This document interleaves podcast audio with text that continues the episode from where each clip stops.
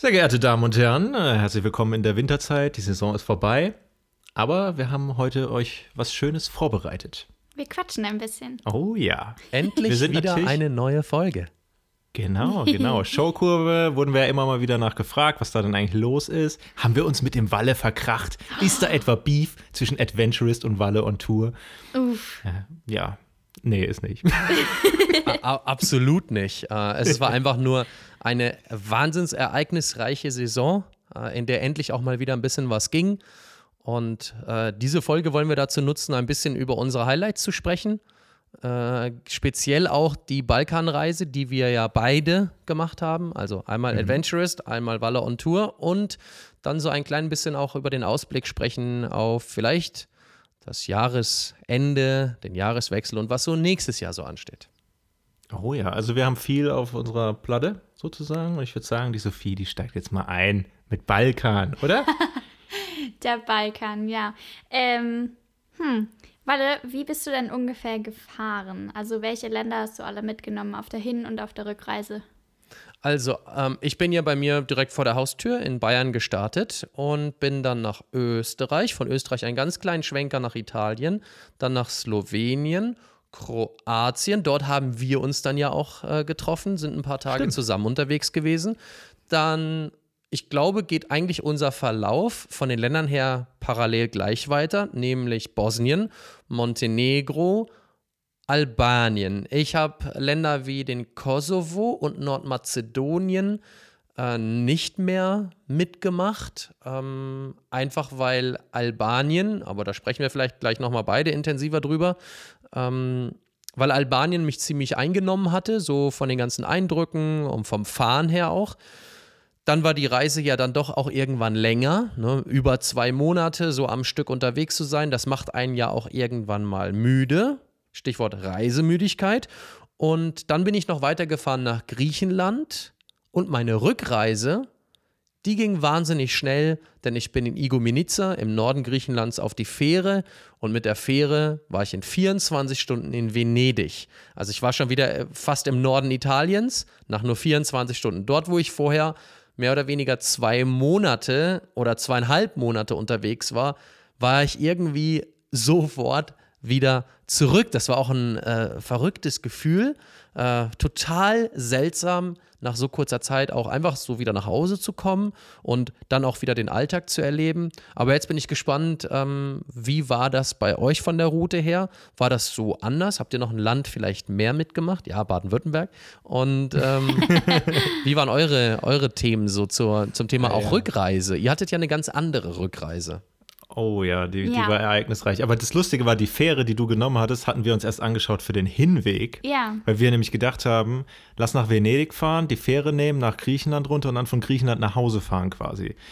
Äh, haben wir dann aber aus verschiedenen Gründen irgendwie dann doch nicht gemacht. Ich weiß auch nicht. Wir hatten auch zwischenzeitlich die Überlegung, ob wir Italien äh, runterfahren und dann die Fähre rübernehmen nach Albanien und bla.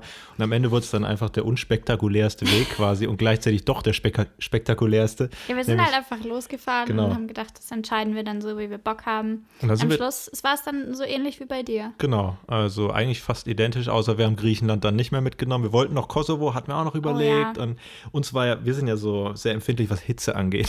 Oh Gott. Hast du ja mitbekommen, als wir gemeinsam in Kroatien waren. Eine ganz lustige Ane- Anekdote, da waren wir bei dieser Genjava Airbase, so eine verlassene Airbasis in, äh, ja, wie sagt man denn auf Deutsch, so eine Militärbasis Ja, halt, ne, mit so Militärbasis. riesen äh, Landebahn und die hat so richtig geflimmert in der Hitze. Es war irgendwie 30 bis 40 Das Grad. war halt nochmal richtig rückgestrahlt. Ey, war heftig. Und du hast so die Landebahn so runtergeguckt und du hast das Ende gar nicht mehr richtig gesehen, weil es hat so geflimmert. Und der Walle stand da irgendwo einfach mitten auf der Landebahn. Zwei Stunden lang Hat mit das- der, mit der Motorradhose an und Genau. allem. Hat da seine Anmoderation gedreht für sein Video und Sophie und ich, Alter, wir lagen wie so zwei, Gott. so ein Chamäleon oder so unter Da irgendwelchen Respekt. Ne? Es war mir, es war mir zu dem Zeitpunkt eigentlich nur wichtig, ich möchte genau an dieser Stelle diese Anmoderation drehen und wenn sich so ein Gedanke in meinem Kopf irgendwie so festgenagelt hat, dann, dann, dann kann das da stürmen und regnen. Aber bevor die an, oder ich weiß nicht, ob es die Abmoderation war oder das Tank-Kraftstoffthema, ich bin dann nämlich liegen geblieben. Also ich bin Oh ja. auf der Landebahn, auf der Startplan liegen geblieben. Also da fliegt kein Flugzeug mehr seit Jahrzehnten nicht. Ähm, also deswegen keine Angst haben oder dass ich da irgendwen äh, behindere, sondern habe mich eigentlich nur selber behindert, Drag indem ich. Racer. Ja, genau, die Drag Racer, die es dort auch gab.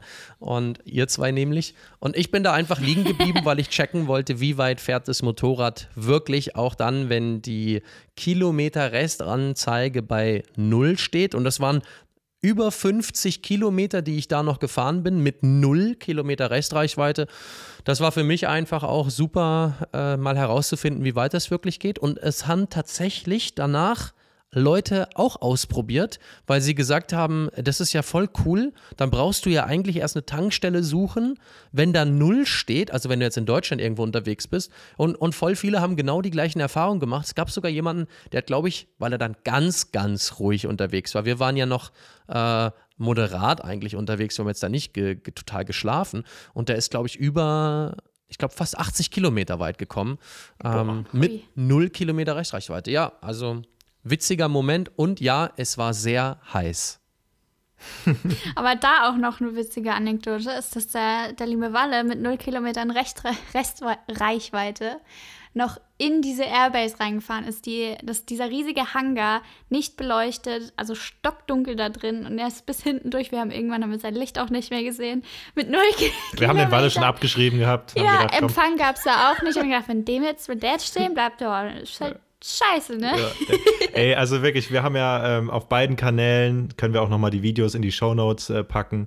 Das sind echt meine Lieblingsvideos eigentlich fast Ja. von dem Trip, weil das war so ein tolles Erlebnis, einfach gemeinsam da ein bisschen äh, was erleben und diese Lost Places genießen. Oder Hammer. Oh ja, aber um nochmal auf die Route zurückzukommen, genau, nämlich der Rückweg war auch abenteuerlich bei uns. Wir hatten uns eigentlich fast ein bisschen mehr Zeit genommen gehabt für den Trip, aber wir wurden ja reisenmüde. Darüber können wir vielleicht auch noch ähm, uns unterhalten. Und waren am Schluss nur vier Wochen weg. Wir wollten nämlich eigentlich auch noch Rumänien befahren, aber da wäre es wäre einfach viel zu lang geworden.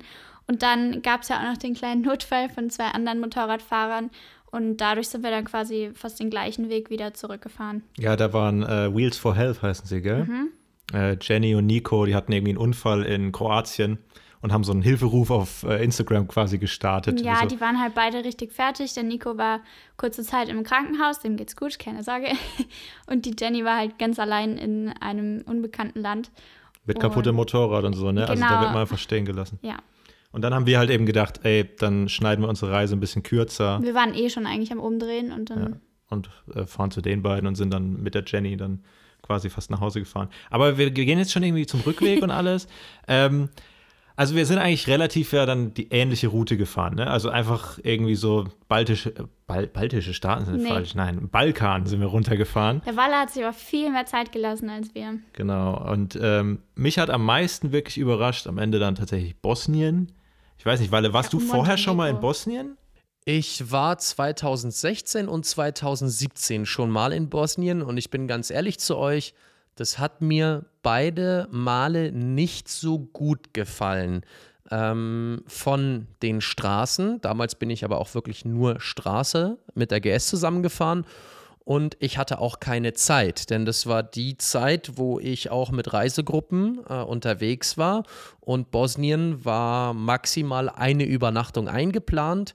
Ähm, somit konnte man nicht wirklich in die Kultur und aber auch in die Natur eintauchen, sondern wir sind halt kurvige Nebenstrecken gefahren, wo du gesagt hast, ja, das könnte jetzt auch im kroatischen Hinterland sein. Ich spüre jetzt hier nicht so dieses äh, Bosnien. Das hat sich geändert, als ähm, wir dann in Mostar ankamen. Ihr wart ja auch jetzt in Mostar, eine Stadt, die äh, unglaublich facettenreich ist. Auf der einen Seite ähm, die eher christlichen Kroaten, auf der anderen Seite eher die muslimischen Bosniaken.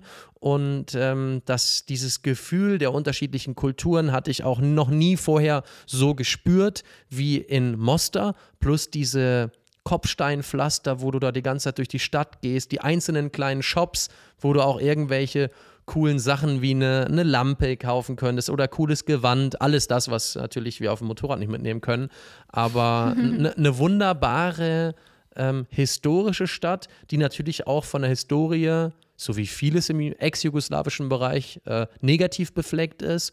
Die Brücke, die Stari Most, ähm, die alte Brücke in Mostar ist, glaube ich, das dritte Mal neu aufgebaut worden, weil sie in unterschiedlichen Konflikten immer wieder zerstört wurde. Aber jetzt herrscht Frieden und mich haben, glaube ich, auch Leute anschließend mal angeschrieben, kann man in so einem Ort wie Sarajevo oder Mostar oder Banja Luka, kann man da in Bosnien eigentlich als Deutscher so mit der ganzen Familie, auch mit kleinen Kindern, einfach hinfliegen und einen Urlaub machen? Oder muss man da irgendwie Angst haben? Und da kann ich nur jedem ähm, die Angst nehmen und das Ziel Bosnien als Reiseempfehlung geben, aber man muss ein bisschen Zeit haben, um auf sich auf gewisse Sachen einfach einzulassen. Das gilt aber genauso für Montenegro und Albanien. Wenn man da zwei, drei Tage durchrauscht, dann hat man den Spirit dieses Landes und der Menschen und der Region nicht so richtig aufgenommen. Nee, auf jeden Fall. Also was mich so überrascht hat, war, dass in Bosnien ja über 50 Prozent, ich glaube es sind genau 51 Prozent oder so, sind Muslime.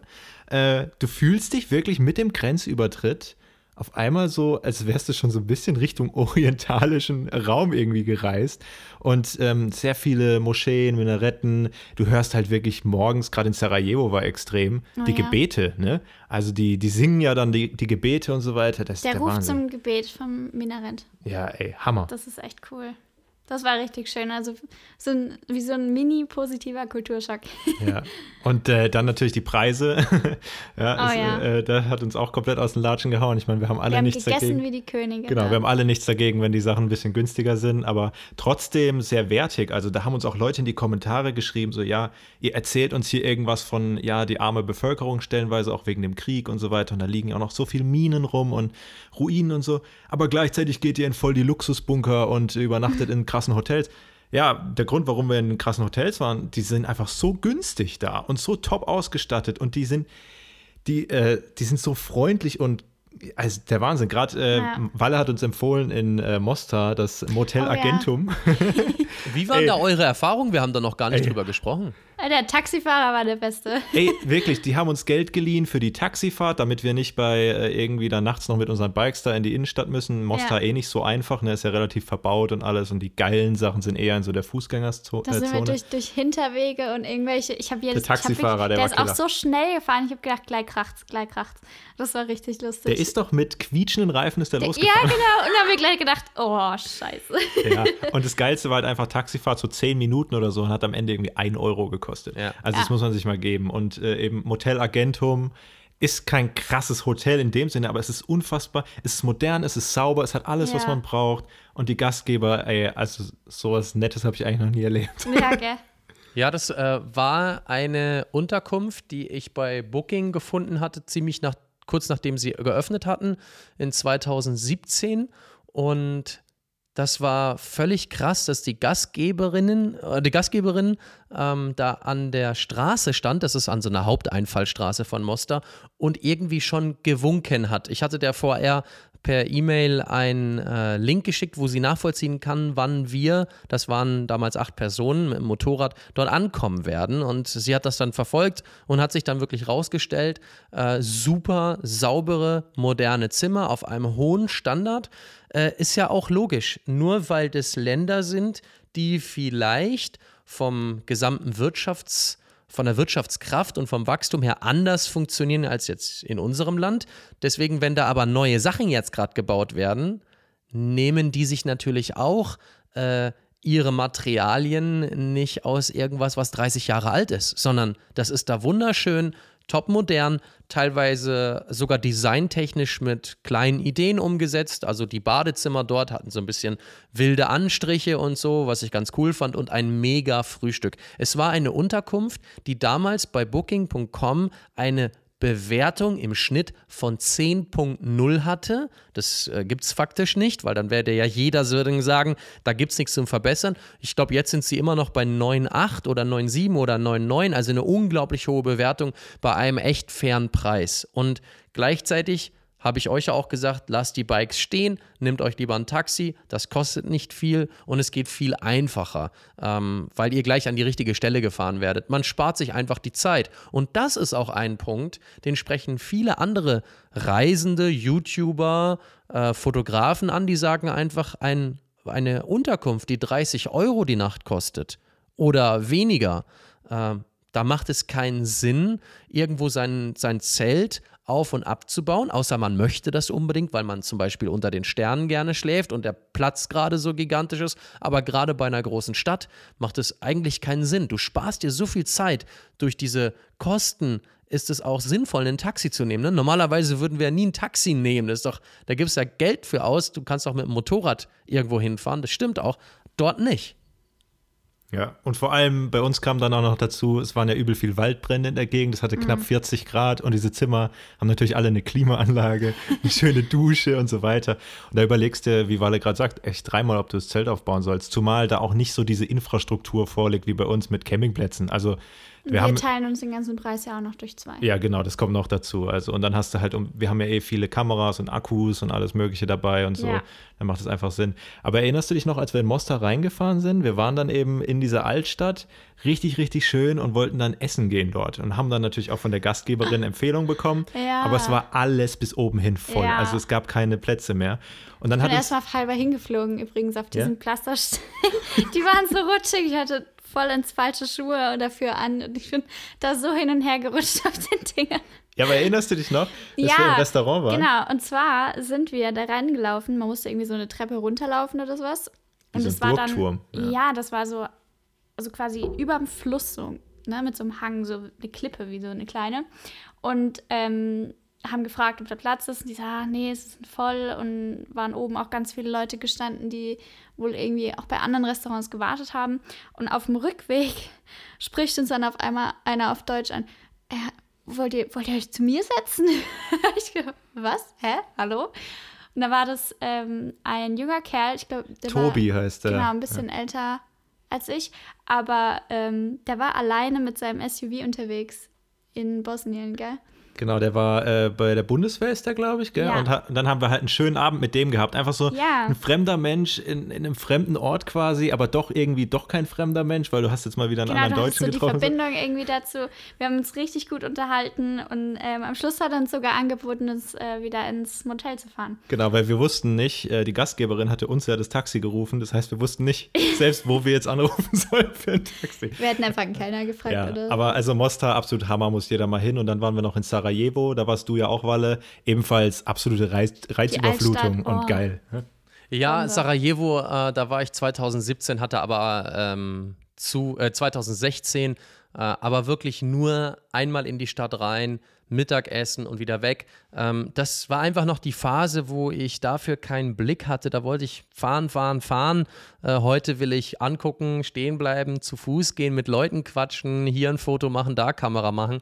Ähm, ja, da haben sich einfach die Prioritäten verändert. Aber zur Story aus Mostar Innenstadt wieder raus in die Unterkunft zu kommen, hatte ich genau das gleiche Problem. Ja. Natürlich, äh, das Taxi wird von den Einheimischen gerufen. Wie kommt man zurück? Keine Ahnung. Plus, es war einfach, als wir dann abends wieder zurück wollten, wir sind über die Straße dann so ein bisschen gelaufen und dachten uns, ey, hier kommt kein Auto, ne? Vor allen Dingen kommt kein Taxi.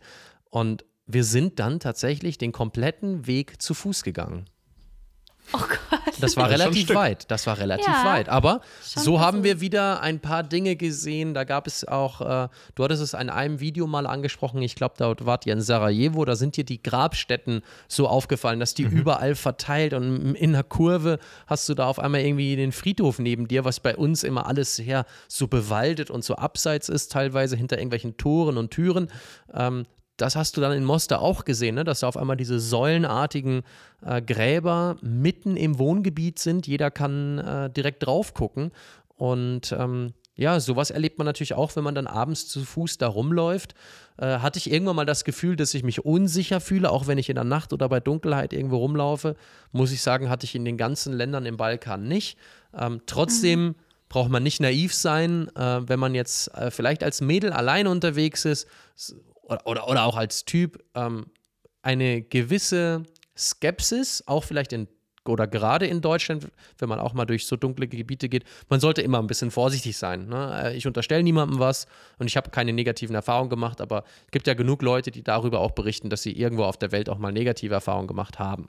Ja, ja wie du sagst, gibt es ja auch bei uns. Genau. Ja, aber wir haben äh, genau wie Wale eigentlich nicht keine negativen Erfahrungen gemacht dort. Ja. Es war auch so, äh, gerade in Mostar zum Beispiel, haben die Gastgeber dann die Motorräder in so, ein, in so eine Garage nebendran irgendwie gepackt und so, dass die halt mhm. nicht ne, die tollen, wir hatten ja auch noch unsere neuen BMWs da, dass die halt nicht irgendwie voll auf dem Präsentierteller da stehen. Also wie Walle sagt, seid nicht naiv, aber ansonsten, glaube ich, braucht man da keine Angst haben. Also ja. Ähm, richtig geil. Also Wahnsinn, hat mich komplett geflasht, Bosnien.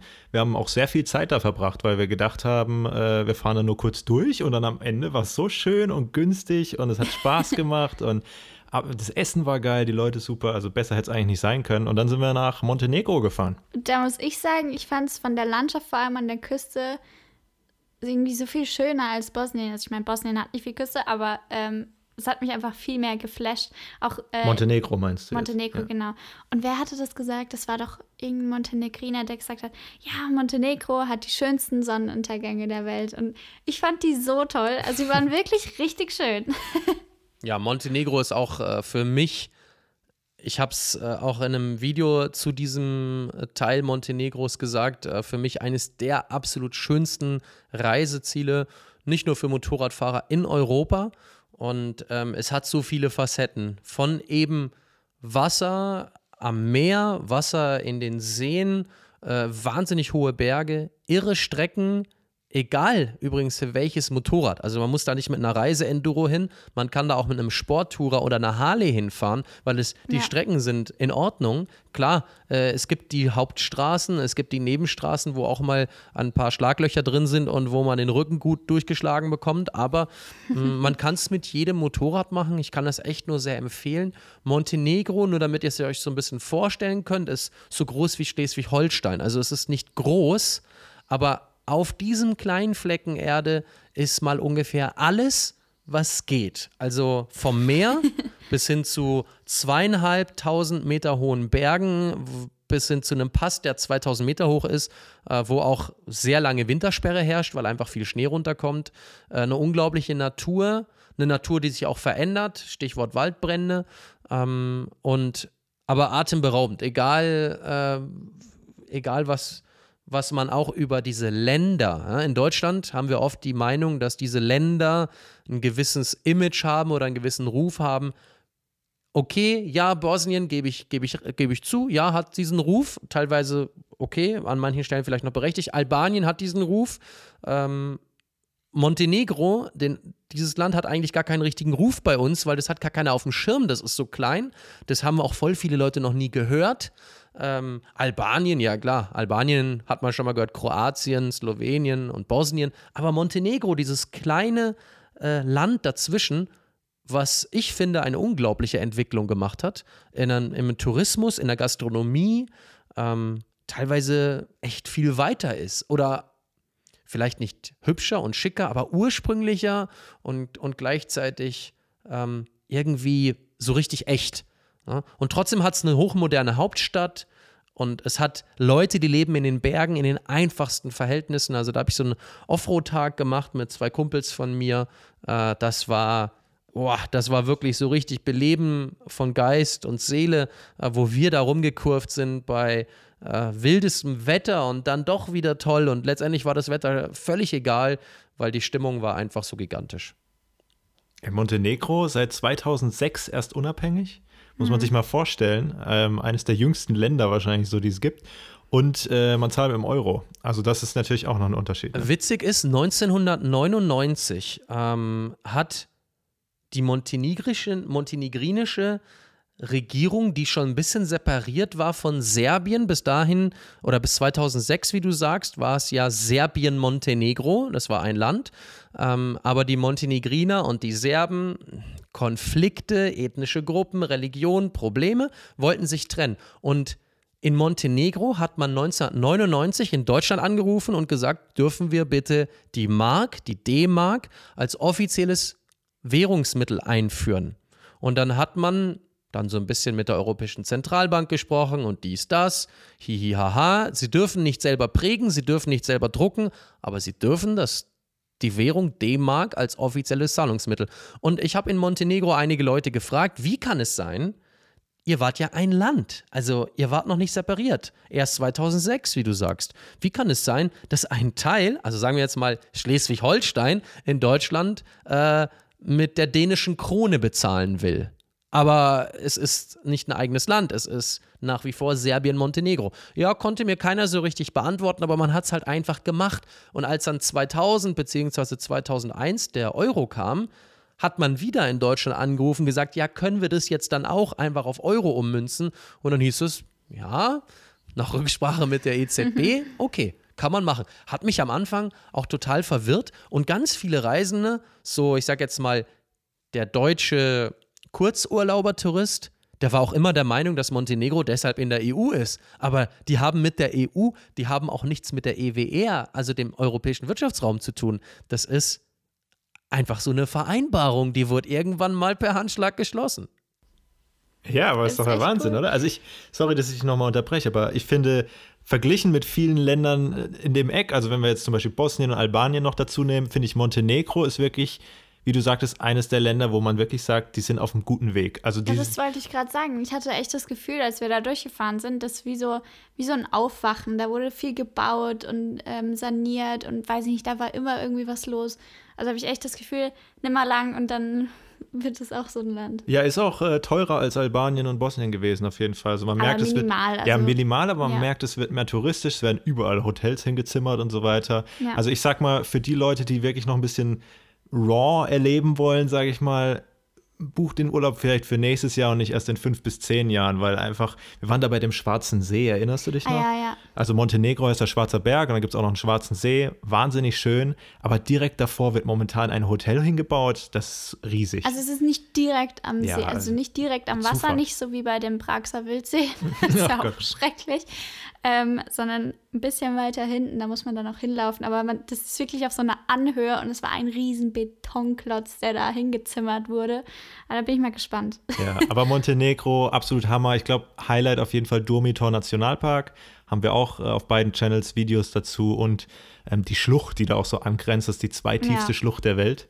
Da muss man sich mal vorstellen, ne? Einfach so in Schleswig-Holstein praktisch. Ne? Also, wer rechnet damit, dass die zweitiefste Schlucht der Welt in so einem kleinen Land wie Montenegro ist, ne? Ja. Äh, Wahnsinn. Wie war es denn für euch beide, über die Brücke, über die Tara-Schlucht zu fahren? Diese Brücke ähm, ist, glaube ich, 1900, zwischen 41 und 45, irgendwie eines dieser Jahre muss sie, glaube ich, fertiggestellt worden sein. Und ich habe ja immer so das Gefühl, wo ich ein, zwei Mal jetzt über diese Brücke drüber gefahren bin, der TÜV war schon länger nicht mehr da.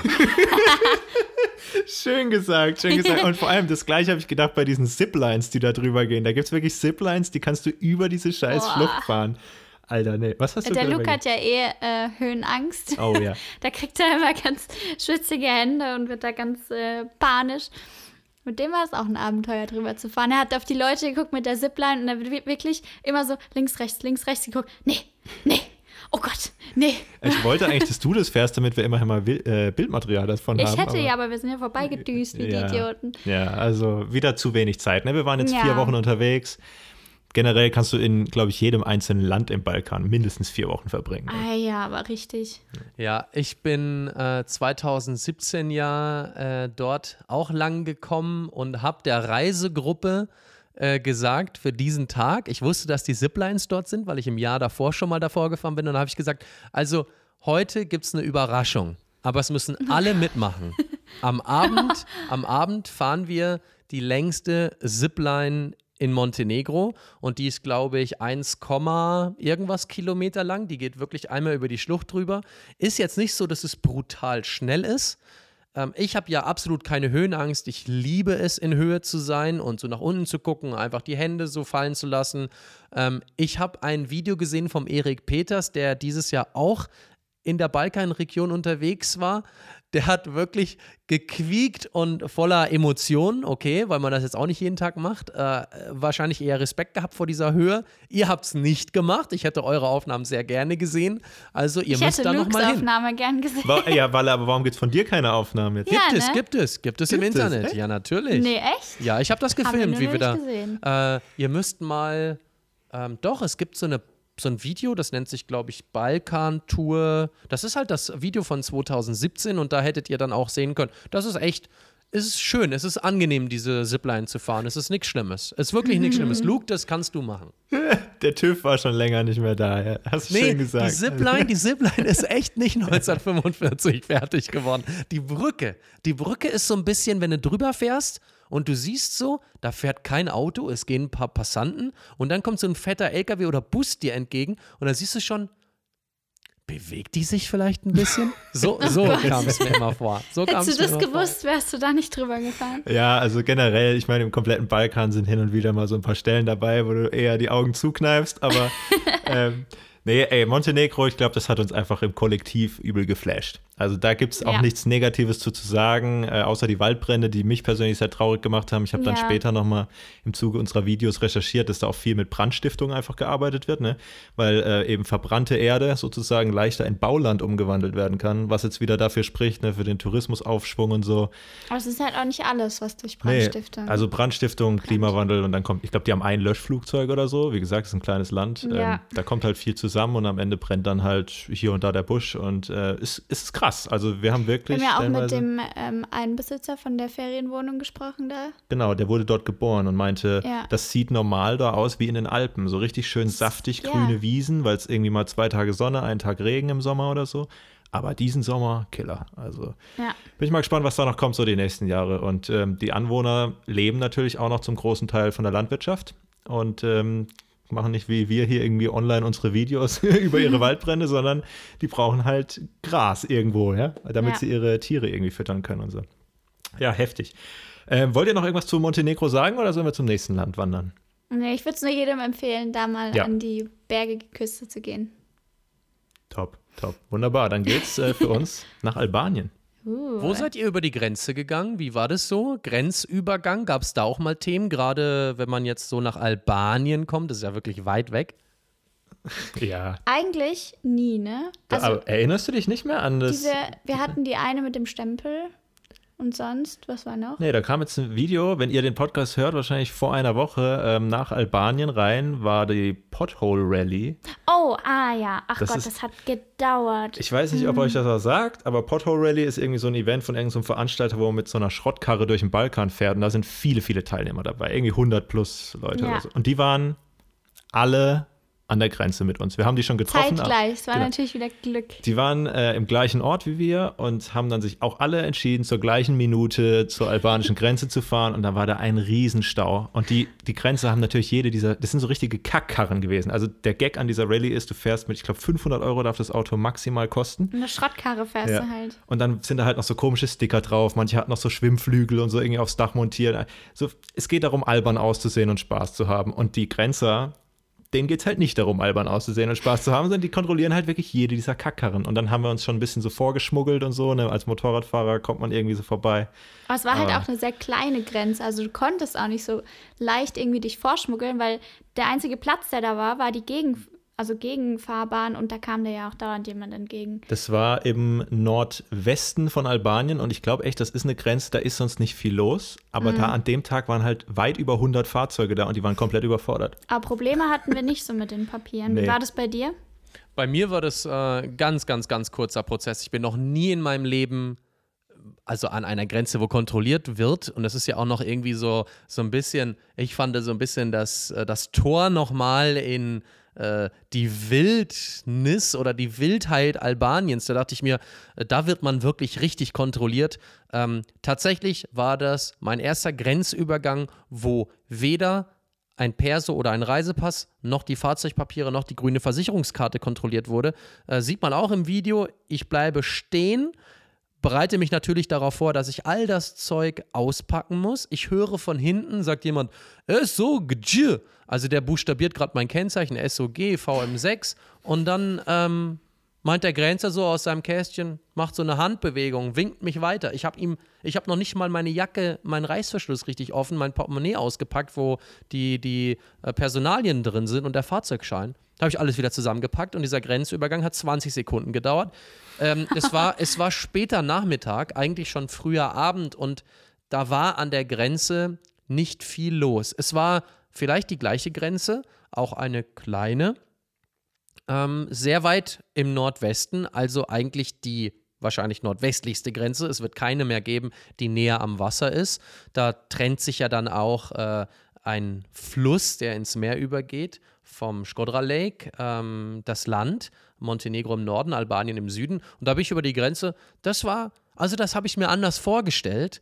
Ähm, ich springe mal ganz kurz vor, die Grenze zwischen Albanien und Griechenland die war dann schon wieder so, das hat auch nicht lange gedauert, aber da wurde alles kontrolliert. Da wurde auch mal in mein Topcase reingeguckt.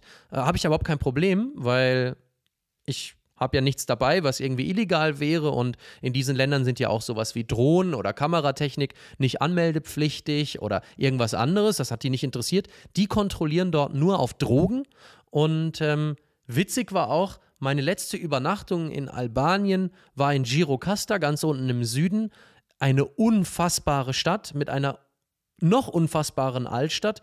Und ich habe in einem Hotel, in einem wirklichen Luxus-Resort übernachtet. Ich wollte mir für die letzte Nacht in Albanien wirklich etwas ganz Besonderes äh, gönnen und es war ein Traum. Ich würde am liebsten dort mal zwei Wochen verbringen, nur an diesem Platz. Es ist der höchstgelegenste, äh, das höchstgelegenste Bauwerk in diesem Ort ist dieses Hotel und man guckt auf diese ganze Stadt runter. Man fühlt sich wirklich, als wäre man mitten in Afghanistan, würde oben auf dem Berg in so einen riesen Ort runtergucken. So stelle ich es mir vor. Kingwalle. Und, und abends, als ich dort abends ankam, habe ich zwei Range Rover gesehen, Range Rover Evoque und Discovery, also so kleinere wo auf der Seite Polizei stand. Und dann dachte ich mir so, ach wie krass, da fahren hier echt welche rum, die sich aus Spaß so Polizei draufgeschrieben haben. Und dann fahre ich so an den Fahrzeugen vorbei und sehe so BP vorne, das Kennzeichen. Bundespolizei. Ich so, nee, krass, das sind echt, das sind, das sind Grenzer. Das heißt, wir wusste ich nicht, dass wir englische Fahrzeuge haben, äh, aber die sagen sich, naja, Albanien hat halt viele Strecken, die auf der Google-Karte ganz normale Straßen sind, die absolutes Offroad-Terrain sind und die brauchen vernünftige Autos, mit denen sie auch da fahren können.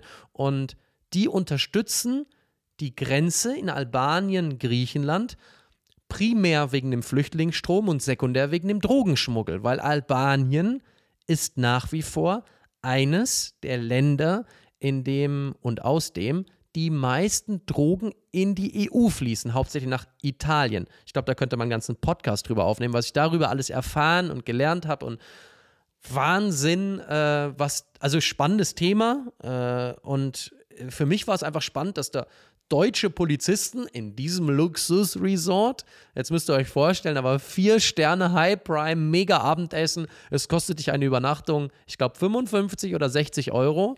Äh, das ist für Deutschland total easy peasy. Aber, und in Deutschland kriegst du noch nicht mal teilweise ein Pensionszimmer für 60 Euro in manchen Gebieten. Aber für dort ist es High-End-Level.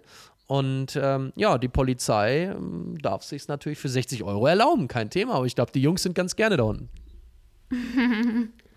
Klasse. So was ähnliches haben wir uns auch vorgestellt gehabt, gell? Ja, wir haben äh, am Ende vom Trip in Albanien haben wir uns auch so einen Luxusbunker gemietet. Das ne? war das erste Mal, dass wir vorgebucht haben. Also wir haben am Tag davor schon das Hotel gebucht, weil wir gesagt haben, so jetzt ist, da ist noch frei, da gehen wir jetzt hin. Ey, mit Pool und Shisha-Bar am Pool. Also wir haben nie eine Shisha geraucht oder so, aber es war trotzdem so ein Riesending halt, kann man sich vorstellen. Und ähm, inklusive Frühstück, ich glaube, es war vier Sterne und alles und wieder blitzblank alles, absolut Hightech. 25 Euro pro Person. Ja. Und das ist halt schon eine Hausnummer. Da baue ich mein Zelt nicht auf. Also. Aber wie gesagt, es war das erste Mal, dass wir vorgebucht hatten und es war im Nachhinein eine sehr schlechte Idee. Ja, genau. Wir sind nämlich dann ähm, ins Pfefftal gefahren. Da warst du ja mhm. auch. Hast ja auch ein richtig geiles Video dazu gemacht. Unsers äh, kam jetzt auch wahrscheinlich ein, zwei Tage vor diesem Podcast raus. Das war für uns eine absolute Grenzerfahrung, aber bevor wir dazu kommen, erzähl du noch mal, Walle. Wie Ja. war deine Erfahrung? Weil man sagt ja, das Thethtal, das ist schwer auszusprechen, ist ja so ein bisschen Offroad-Mekka irgendwie. Also jeder, der nach Albanien fährt und Offroad fährt, der fährt ja dahin eigentlich. Ja, es ist mittlerweile relativ touristisch geworden. Ähm, es hat sich aber einiges verändert in dieser Region, denn das ist auch der gleichnamige Nationalpark. Ihr müsst euch vorstellen, das ist ein kleines Dorf in einem Tal, umgeben von wirklich sehr hohen und szenisch wunderschönen Bergen. Also es ähnelt so ein bisschen Österreich, am hochalpinen österreichischen Umgebung oder Südtirol. So kann man sich das ungefähr vorstellen. Und mittendrin ein kleines Tal, in dem Fahrradfahrer, Wanderer und Abenteurer bisher immer so ihre Zeit verbracht haben. Und dann mh, kamen ein paar Gelder aus der Regierung für den Tourismus, aber auch vielleicht von der EU gefördert, um den Zugang in dieses Tal zu verbessern, um mehr Tourismus dorthin zu kriegen. Und damit kam natürlich nicht nur eine asphaltierte Strecke im Norden, sondern auch der Tourismus in einem Bus, auf dem Motorrad, und zwar sämtliche Couleur, weil man jetzt auf einmal in dieses absolut abgelegene Tal fahren kann, ohne dass es viele, viele Stunden beschwerliche Anreise bedeutet. Das ist auf der einen Seite total gut, weil natürlich mehr Menschen Zugang zu dieser wunderschönen Region bekommen und auf der anderen Seite sehr schlecht, weil immer mehr Menschen in diese Region kommen und sie nicht mehr ganz so weg vom Schuss ist. Aber da Die muss man noch Natur. die, Ja. die Natur. Aber man muss noch ein bisschen berücksichtigen, dass der südliche Teil dieser Strecke nicht asphaltiert ist und ich glaube auch nicht wirklich jemals asphaltiert wird. Also vielleicht ja in 20, 30, 50 Jahren, ähm, weil es ist sehr beschwerlich, diese südliche Strecke zu fahren und die ist immer noch sehr beliebt unter Offroad-Enthusiasten.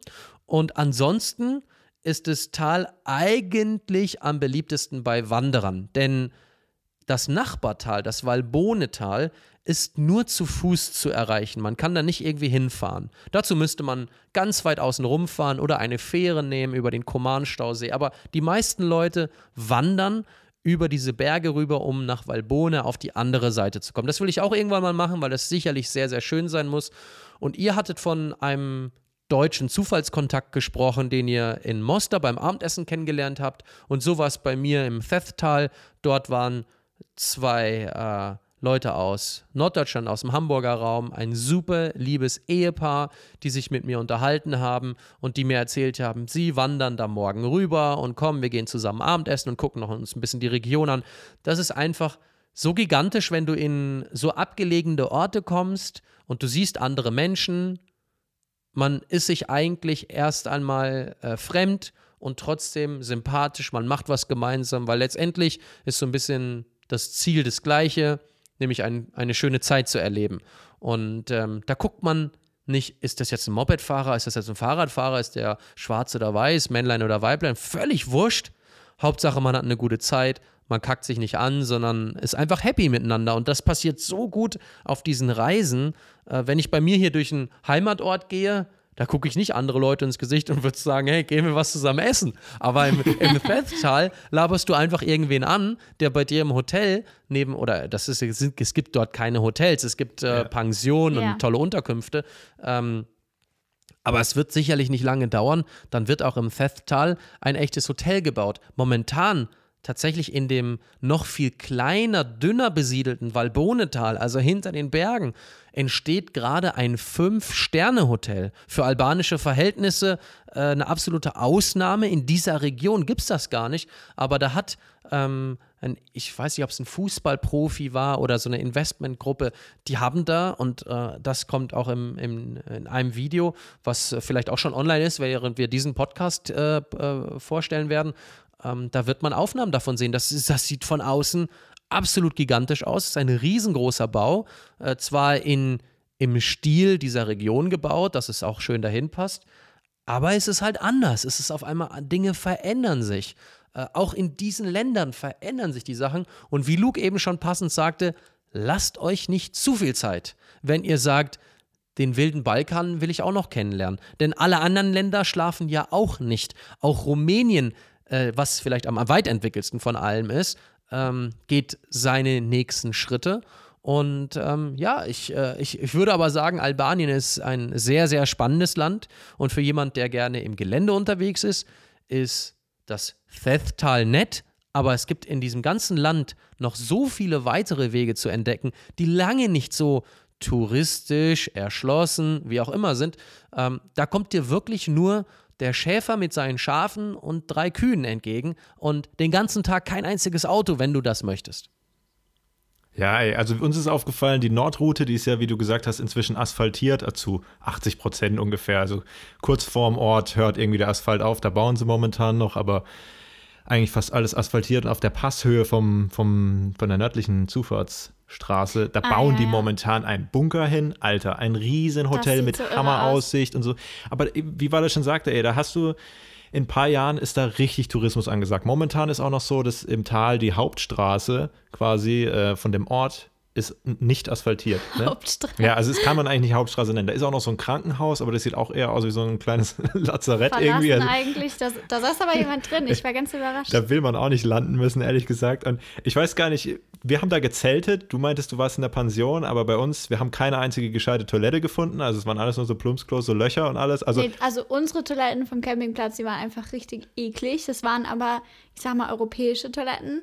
Und dann haben wir gedacht, okay, dann müssen wir halt dort gehen, wo wir frühstücken. Und dann waren es aber diese, diese Plumpstoiletten. Also da, da muss man sich so hinknien. ja, aber die waren auch das und die waren, ich meine, ich hätte es gemacht, wäre mir egal Genau. gewesen, aber die waren so dreckig. Und dann habe ich gesagt, nee, ich gehe in den Wald. ja, wir haben Ich dann geh in den Wald. Nee, Mann. Wie Das sind, dir? das, sind, das sind französische Stehklos, die du meinst. Ähm, die gibt es auch auf französischen Campingplätzen relativ häufig, also zumindest wo ich äh, zur Schulzeit das letzte Mal in Frankreich gecampt hatte. Und da drin kannst du halt dein großes, dein kleines Geschäft verrichten und duschen. Wenn du noch einen Duschhahn über dir hast, läuft ja alles unten irgendwie zusammen. Ist super Ja. gemütlich, super Ey. hygienisch. Ähm, Gemütlich, Ja. aber nicht in der. Also, die waren. Das Problem ist ja, ich habe ja nichts dagegen, aber die waren so siffig im Kom Ja. Also, alle Toiletten, die wir in dem Ort gefunden haben, waren absolut Ich habe mich wirklich im Wald sauberer gefühlt. Ich bin gerne Ja, in den manchmal Wald ist man in der. Natur echt äh, am besten aufgehoben. Ich hatte äh, auch übers Internet bei, bei Booking.com eine Pension, so eine Art Gasthaus, das wird dort immer Butina genannt in Albanien, ähm, gefunden, was gut bewertet war, ähm, relativ neu gebaut wurde. Und das macht eine Frau, ähm, die wird sein, so Mitte 50 zusammen. In den Sommermonaten, wenn ihr Junior, äh, der 14 war, ähm, frei hat, also schulfrei hat, dann hilft der dort. Und ähm, das war vom Standard her sehr, sehr gut. Äh, sieht man auch im Teil 9 meines äh, Videos über den Balkantrip. Das ist nämlich dieser Teil durch das Thethtal. Da sieht man auch ein paar Aufnahmen so aus dem Badezimmer und so. Das war vom, von der Qualität her teilweise deutlich besser als das, was ich danach nochmal so erlebt hatte in Albanien.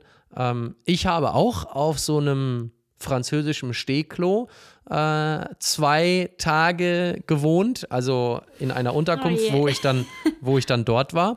Und ähm, das war aber relativ sauber. Da haben sie schon acht gegeben.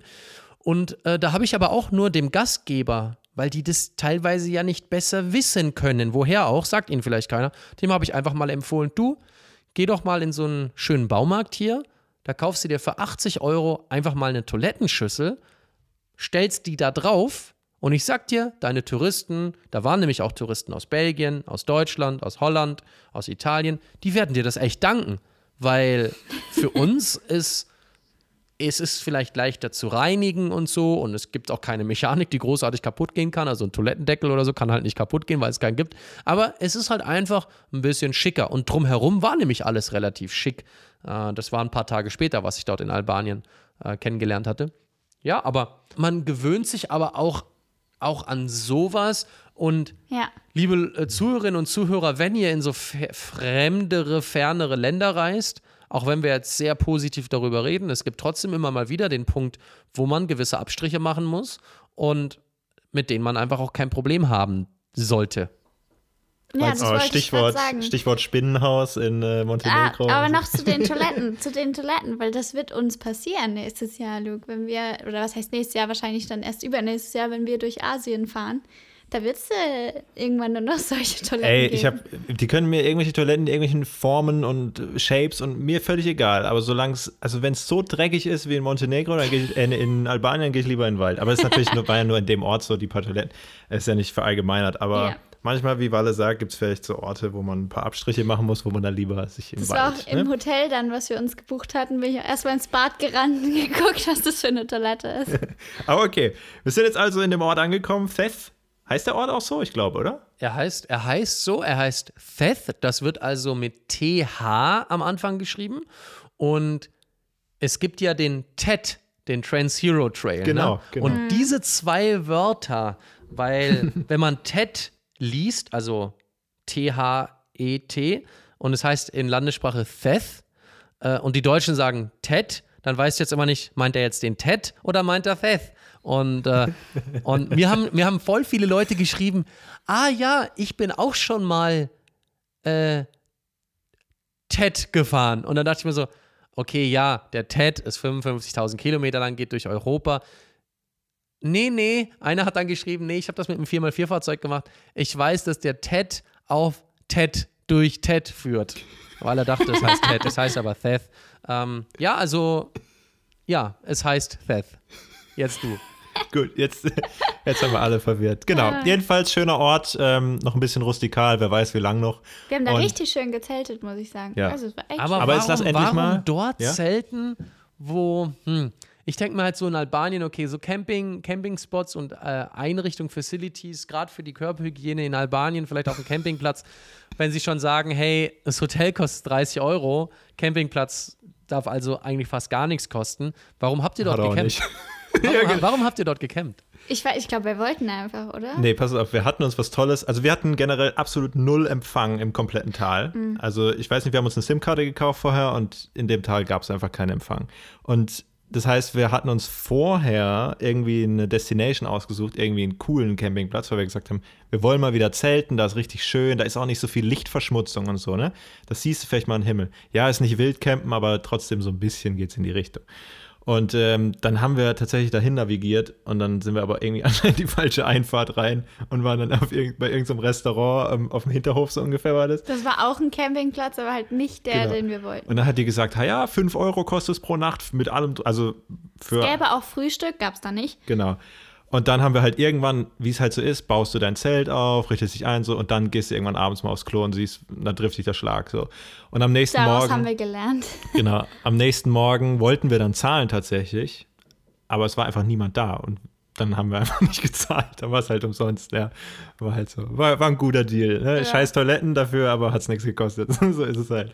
Aber dann sind wir endlich mal losgefahren. So, wir haben jetzt schon viel zu lange unsere Toilettengespräche hier. Dann sind wir endlich mal losgefahren. Und was wir irgendwie nicht auf dem Schirm hatten, war, wie lange diese Etappe geht, weil wir halt keinen Empfang hatten und wir hatten uns vorher auch nicht genau angeguckt. Wir wussten nicht, wie lang geht der Scheiß. Wir wussten, es, Hätten wir mal machen sollen. genau, wir wussten, es geht schon ein bisschen, aber auch gerade Offroad, wer noch nie Offroad gefahren ist, da fährst du halt nicht mit einem Geschwindigkeitsschnitt von irgendwie 60, 70 km/h, sondern 50 Kilometer Offroad bist du auch mal ein bisschen beschäftigt. So. Und äh, das ist nicht wie 50 Kilometer Asphalt. Und wir sind dann da reingefahren und ähm, ja, das sieht man ja dann im Video. Wirklich, Ich will erstmal Walles, äh, Walles Sto- Story dazu hören, bevor ich hier weiterrede. Oh, ich wollte jetzt eigentlich, ich wollte jetzt eigentlich eure Geschichte Ja? hören. Ja, doch. Ja?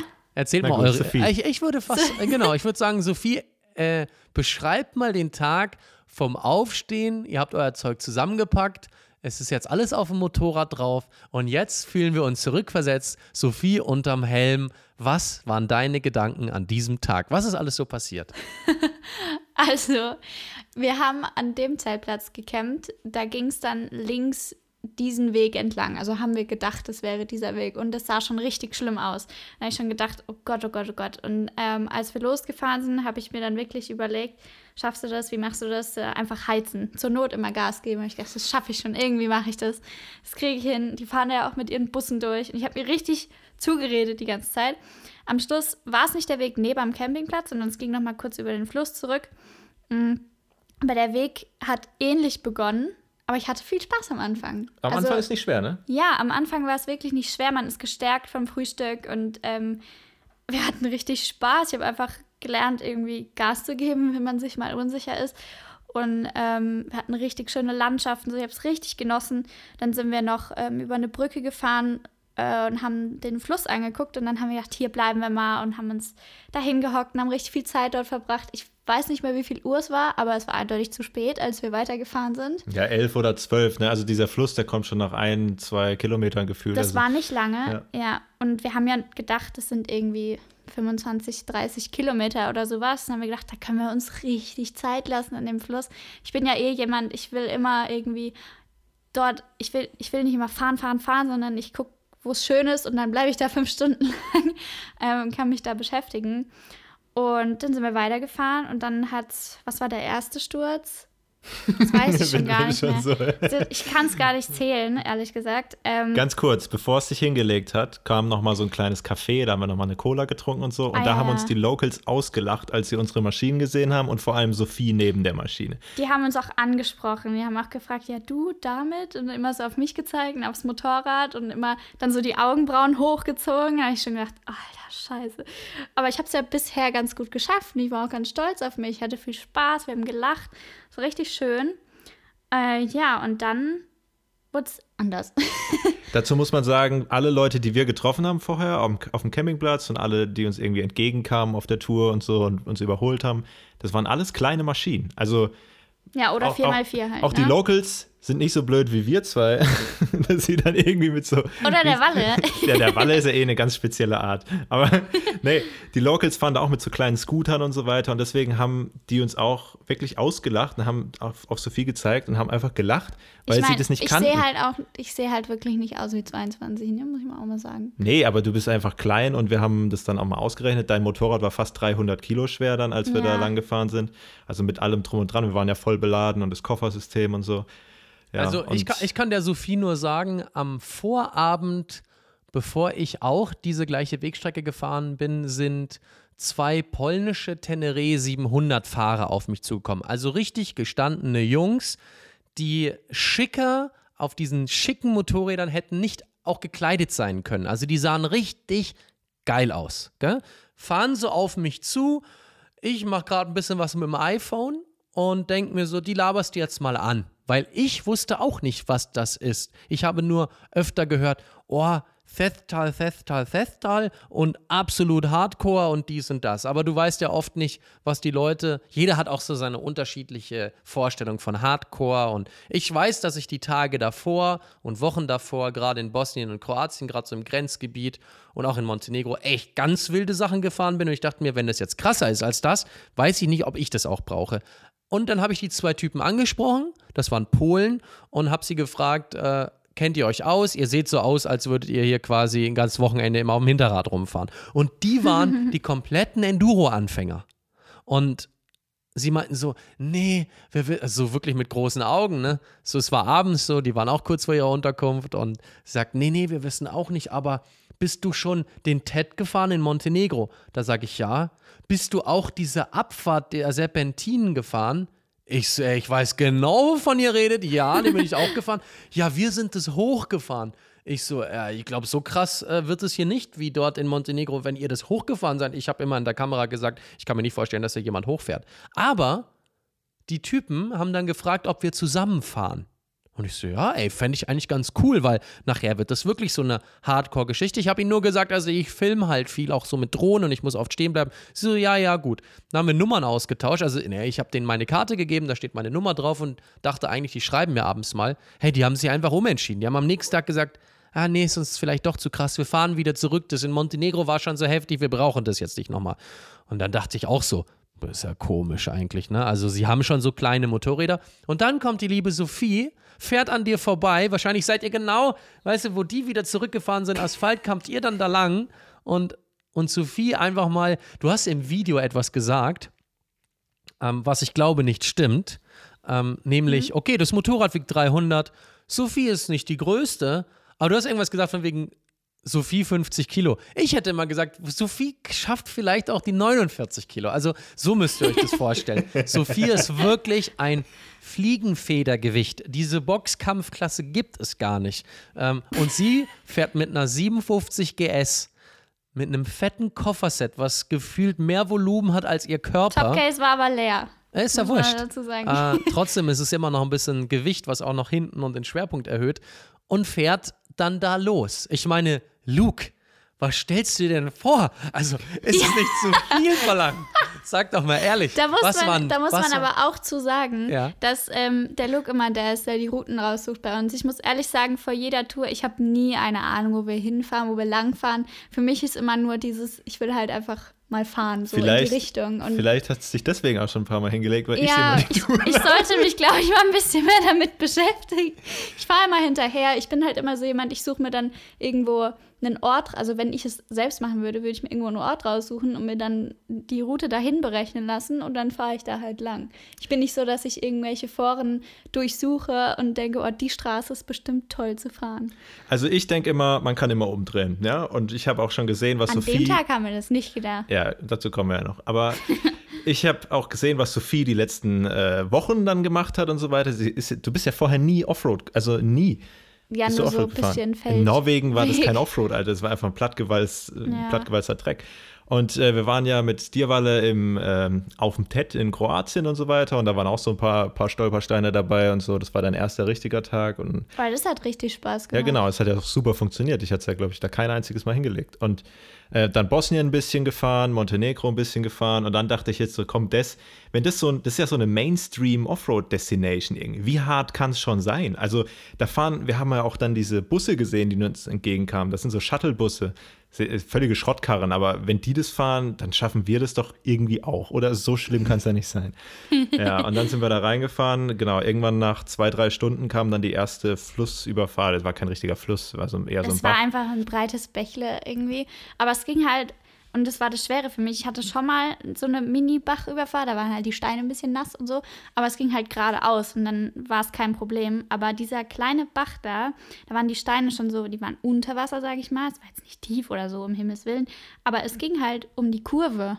Und in dieser Kurve stand dann auch noch so ein PKW. Und das heißt, du musstest quasi sehr scharf rechts um die Kurve fahren, damit du noch nicht in diesen PKW reinknallst. Und ich habe mich dann, glaube ich, viel zu sehr darum gesorgt. Ich weiß es nicht.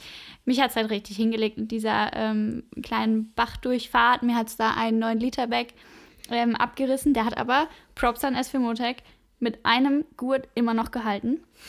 Das sind diese, wo man nie so wirklich weiß, wie man sie angurten soll. Jeder hat da seine eigene Technik. Äh, ja, dann haben Polizisten aus dem Busch mir geholfen, ähm, das Motorrad wieder aufzuheben und so. Und da habe ich schon gedacht, mm, okay, okay, aber Die Laune war noch sehr gut. genau, Hast auch mir ging es noch richtig gut, weil ich gedacht habe, ja, ist halt Wasser, ne? Das erste Mal um die Kurve in einer Bachdurchfahrt, was erwartest du da auch? Und äh, dann ging, was war das nächste Mal dann? Dann ging es erstmal weiter. Wir hatten richtig Bock und so. Wir haben viel gefilmt und sowas. Hatten viel Spaß. Und dann ging es irgendwann Die Route, die geht ja am Anfang dem Fluss entlang, also relativ Ja, flach. Es ja. gibt keine krassen irgendwie Steigungen oder Ab Abfall. Und dann irgendwann löst sich die Route vom Fluss quasi und du Ja. steigst Und dann ging es, ähm, das war, das war eine links, also wie so eine, wie nennen die sich noch gleich Serpentine? Mhm. Genau. Ähm, es ging richtig links rum, aber halt sehr steil. Und äh, ich hatte halt keine Ahnung, jetzt nach dem KTM-Event, was wir da hatten, hätte ich es, glaube ich, geschafft, aber ich hatte halt keine Ahnung davon, wie man sich so lehnt. Ich wusste irgendwie, man lehnt sich auf die andere Seite, bla bla bla. Naja, jedenfalls hat es mich da auch hingelegt. Da war auch, auch wieder so ein kleiner Bachdurchlauf. Oh ja. ähm, In der Kurve wieder, als es steil hochging. Ich glaube, das sieht man auch bei dir, weil er im Video irgendwo ist, glaube ich, auch. Da läuft halt so ein bisschen Wasser durch und dementsprechend war die Erde auch sehr nass. Also da war es ein bisschen matschig und so. Und ich habe mir immer viel zu viel Sorgen gemacht und dann hast du mich hingelegt. Und dann hat's, war das an der Stelle, nee, das war nicht an der Stelle. Siehst du, ich weiß gar nicht, um welchen Sturz es sich handelt. Es waren so viele. Es war fürchterlich. Aber das, was man wirklich nicht vergessen darf, ist, dass äh, es auch einfach sehr warm war. Also das Ach war Gott, so ja, stimmt. heiß. Es war richtig, Ja. richtig heiß und ich war schon sowieso knallrot und so. Ich war voll fertig. Dann kamen noch ähm, Stefan und Elke, die wir beim Frühstück kennengelernt hatten. Die waren tatsächlich auch schon Support-Vehikel für äh, Motorradtouren und sowas. Die kannten sich aus, die haben sich auch gut vorbereitet auf diese Tour. Die waren mit ihrem Pickup unterwegs. Und die haben uns halt bei jedem Sturz quasi irgendwie immer aufgegabelt. Die haben mir dann irgendwann Gepäck abgenommen. Bei dem zweiten Sturz war das, gell? Da habe ich meine Koffer entleert. Ich habe quasi alles bei denen reingeschoben, was ging. Und ähm, habe mich dann auch gleich viel besser gefühlt. Und dann ging es gleich wieder hin. Ich wusste nicht mal, welcher kam denn jetzt als nächstes. Ja, ist ja auch egal, wir müssen auch nicht jeden Crash durchsprechen, Ja. aber es waren auf jeden Fall viele und vor allem, wenn du die Karre bei 35 Grad irgendwie vier, fünf Mal hochhebst, Genau. irgendwann ist die das Luft war raus. nämlich das Problem. Ich hatte durch dieses ständige Hinfallen, also ich meine, Hinfallen selbst ist ja auch irgendwo ein Kraftakt für deinen Körper, also da geht viel Energie verloren. Und ähm, dann das Hochheben immer und das Weiterfahren, für mich ist ja, ich wiege ja nicht viel, ich muss ja das Motorrad irgendwie immer wuchten von links nach rechts und so. Und ich war irgendwann, wir hatten auch nichts zu essen dabei, richtig fertig. Mein Kreislauf war richtig unten und ich weiß nicht, ihr kennt es bestimmt, dass man dann so ein bisschen anfängt zu zittern und man merkt so, oh, sollte vielleicht mal irgendwas zu sich nehmen. Das hat bei mir dann angefangen, mir wurde es auch schlecht und so. Ich weiß nicht, ich war, es war ein ganz schlimmer Tag. Und äh, so ging das dann mehrere Stunden. Genau, und dann fragt man sich ja, warum habt ihr nicht einfach umgedreht? Wir waren zu dem Zeitpunkt schon ein paar Stunden in der Route drin. Und es war, wie gesagt, dann schon nachmittags. Also wir waren ja ewig unterwegs. Genau, wir, wir haben so lange Pause gemacht. Also es wurde dann langsam, ging dann Richtung Sonnenuntergang und so weiter. Und äh, irgendwann hat dann der Stefan, der hat dann wieder aufgeholt, als wir mal wieder irgendwie Pause gemacht haben oder auf dem Boden lagen. Und dann hat er uns mal so eine Karte, wir hatten ja keinen Empfang, wir wussten ja nicht, wie lang die Route noch ist. Und dann hat er so eine Karte mit so einer, so einer Höhenmap hat er uns gezeigt. Und dann hat er gesagt, ja, es gibt jetzt noch einen Anstieg und dann kommt da so ein Café. Und dann haben wir die Hälfte geschafft. Und wir so, Digga, ist das jetzt dein Ernst? Die Es Hälfte? war irgendwie 14, 14 Uhr, glaube ich schon, oder so. schon vi- vier, fünf Stunden unterwegs und komplett am Limit. Ja, und dann, long story short, wir sind eigentlich dann noch zum Café gefahren und im Grunde haben wir dann beim Café, Die Sophie wollte unbedingt was essen. Was gab's? Schokocroissants. Eingepackte. Ich hab's nicht in mich reingekriegt, gar nicht. Mein Magen war so zu. Aber, Also aber überhaupt nicht. Kurzer, kurzer Einwand zum Thema Navigieren. Ich weiß, ihr werdet von Kalimoto supported. Ich weiß, du magst auch das sehr gerne. Aber vielleicht verstehst du in solchen Momenten, warum ich absolut zu 100% mich nur auf Offline-Navigation dann stürze, wo ich eine topografische Karte habe, um überhaupt zu sehen, wo geht was ab. Also, dass ich mich auch einfach mal vorbereiten kann. Ah, okay, die nächsten 500 Meter, da könnte es tricky werden. Danach kommen aber drei Kilometer Ruhephase. Also da sehe ich einfach, dass die Linie nicht so krass äh, auf und absteigt. Also deswegen, ich, ich, ähm, ich werde so häufig angesprochen, ja, äh, äh, was hältst du von äh, Maps.me? Was heißt, hältst du von Logos Maps? Was hältst du von Kalimoto und Kurviga und die ganzen Apps, die es gibt und auch RideLink, mein Partner. Aber ich sag ganz ehrlich, gerade in solchen Ländern, wo du oft keinen richtigen Handyempfang hast, wo du nicht richtig weißt, und ich, ich muss immer wissen, wie weit ist noch, ne? Egal, ob ich da jetzt schnell oder nicht schnell, aber ich müsste so ein bisschen ein Gefühl dafür haben, wie weit ist es noch, bis ich in eine nächste größere Stadt bin oder bis ich äh, eine Unterkunft, eine Fähre oder was auch immer was erreiche. Und deswegen, ich liebe zum Beispiel dieses ganze Thema der Offline-Navigation. Ich glaube, spätestens dann, wenn ihr ähm, richtig rausgeht aus der gewohnten Umgebung, äh, wird euch das auch äh, dann viel bringen, wenn, wenn man zumindest auf einem Motorrad ähm, so ein Navi hat, was einfach nur, nur navigieren kann. Es kann nichts. Es ist eigentlich sturzdoof. Es kann nur eine Karte anzeigen. Und ähm, ja, das heißt nicht, dass ihr vielleicht bei dieser Tour etwas anders gemacht hättet. Ähm, denn jetzt kommen wir ja zu dem Punkt, ihr seid auf der Mitte. Sophie sagt, Tschüssikowski, ab hier mache ich nicht mehr weiter. Was? Sophie, das will ich noch ganz kurz wissen. Ging bei dir innerlich ab? Also warum war es die Kraft? War es die vielleicht auch innere Verzweiflung, dass du einfach sagst, so, ich bleibe jetzt hier stehen? Weil ich glaube, zu dem Punkt kam es dann jetzt, nachdem die Schokocroissants nicht so richtig waren, hast du, glaube ich, dann gesagt, jetzt äh, mache ich hier nicht weiter, oder? Ja, also ich muss ehrlich sagen, irgendwie ging also gar nichts in mir. Ich hatte, ich hatte irgendwie das Gefühl, ich war, man ist dann schon über diesem Punkt, dass man sich über irgendwas aufregt oder so. Man ist dann einfach komplett nüchtern und weiß nicht, ich war äh, tot innen drin. hast mit deinem Leben abgeschlossen. Ich war, ja, ich war fertig. Und äh, ich weiß nicht, und dann habe ich halt, die Elke hat es vorgeschlagen gehabt einmal, dass wir in der allergrößten Not packen sie mich einfach hinten rein und ähm, wir fahren so runter. Und äh, Und lass das Motorrad stehen. Genau. Ne? Aber ich wollte es halt nicht machen, weil irgendwo du hast ja auch diesen Stolz, dass du da durchfahren möchtest. Vor allem als kleine Frau mit dem riesen Ding denkst du, oh, du willst jetzt nicht schon wieder diejenige sein, die hier irgendwie die Extrawurst spielt oder die immer hinfällt oder weiß ich nicht, die nichts hinkriegt oder so. Du willst diejenige sein, die es schafft, die da durchkommt. Und in dem Moment habe ich dann aber gemerkt, das wird nichts mehr. Meine Kraft hat nicht mehr ausgereicht. Ich habe gehofft, dass es nach dem Kaffee besser wird, weil ich ja eben wenigstens das halbe Croissant in mich reingedrückt hatte, noch eine Cola getrunken habe und so. Aber ich habe gezittert, mir war schlecht, mir war schwindlig, ich habe geflennt die ganze Zeit, mir war heiß, ich war knallrot im Gesicht. Und dann hatten wir vor uns auch noch irgendeinen so Bus, der halt richtig langsam vor uns hergeschuckelt ist. Und mit dem Motorrad Offroad willst du halt schnell fahren, um deine Balance zu halten.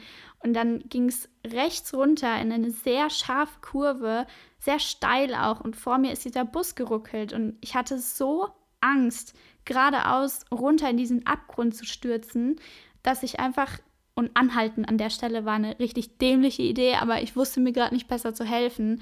Ich habe angehalten, hab, bin in Tränen ausgebrochen und habe gesagt, ich fahre nicht mehr weiter, es geht nicht mehr, passiert noch irgendwas und muss nicht sein.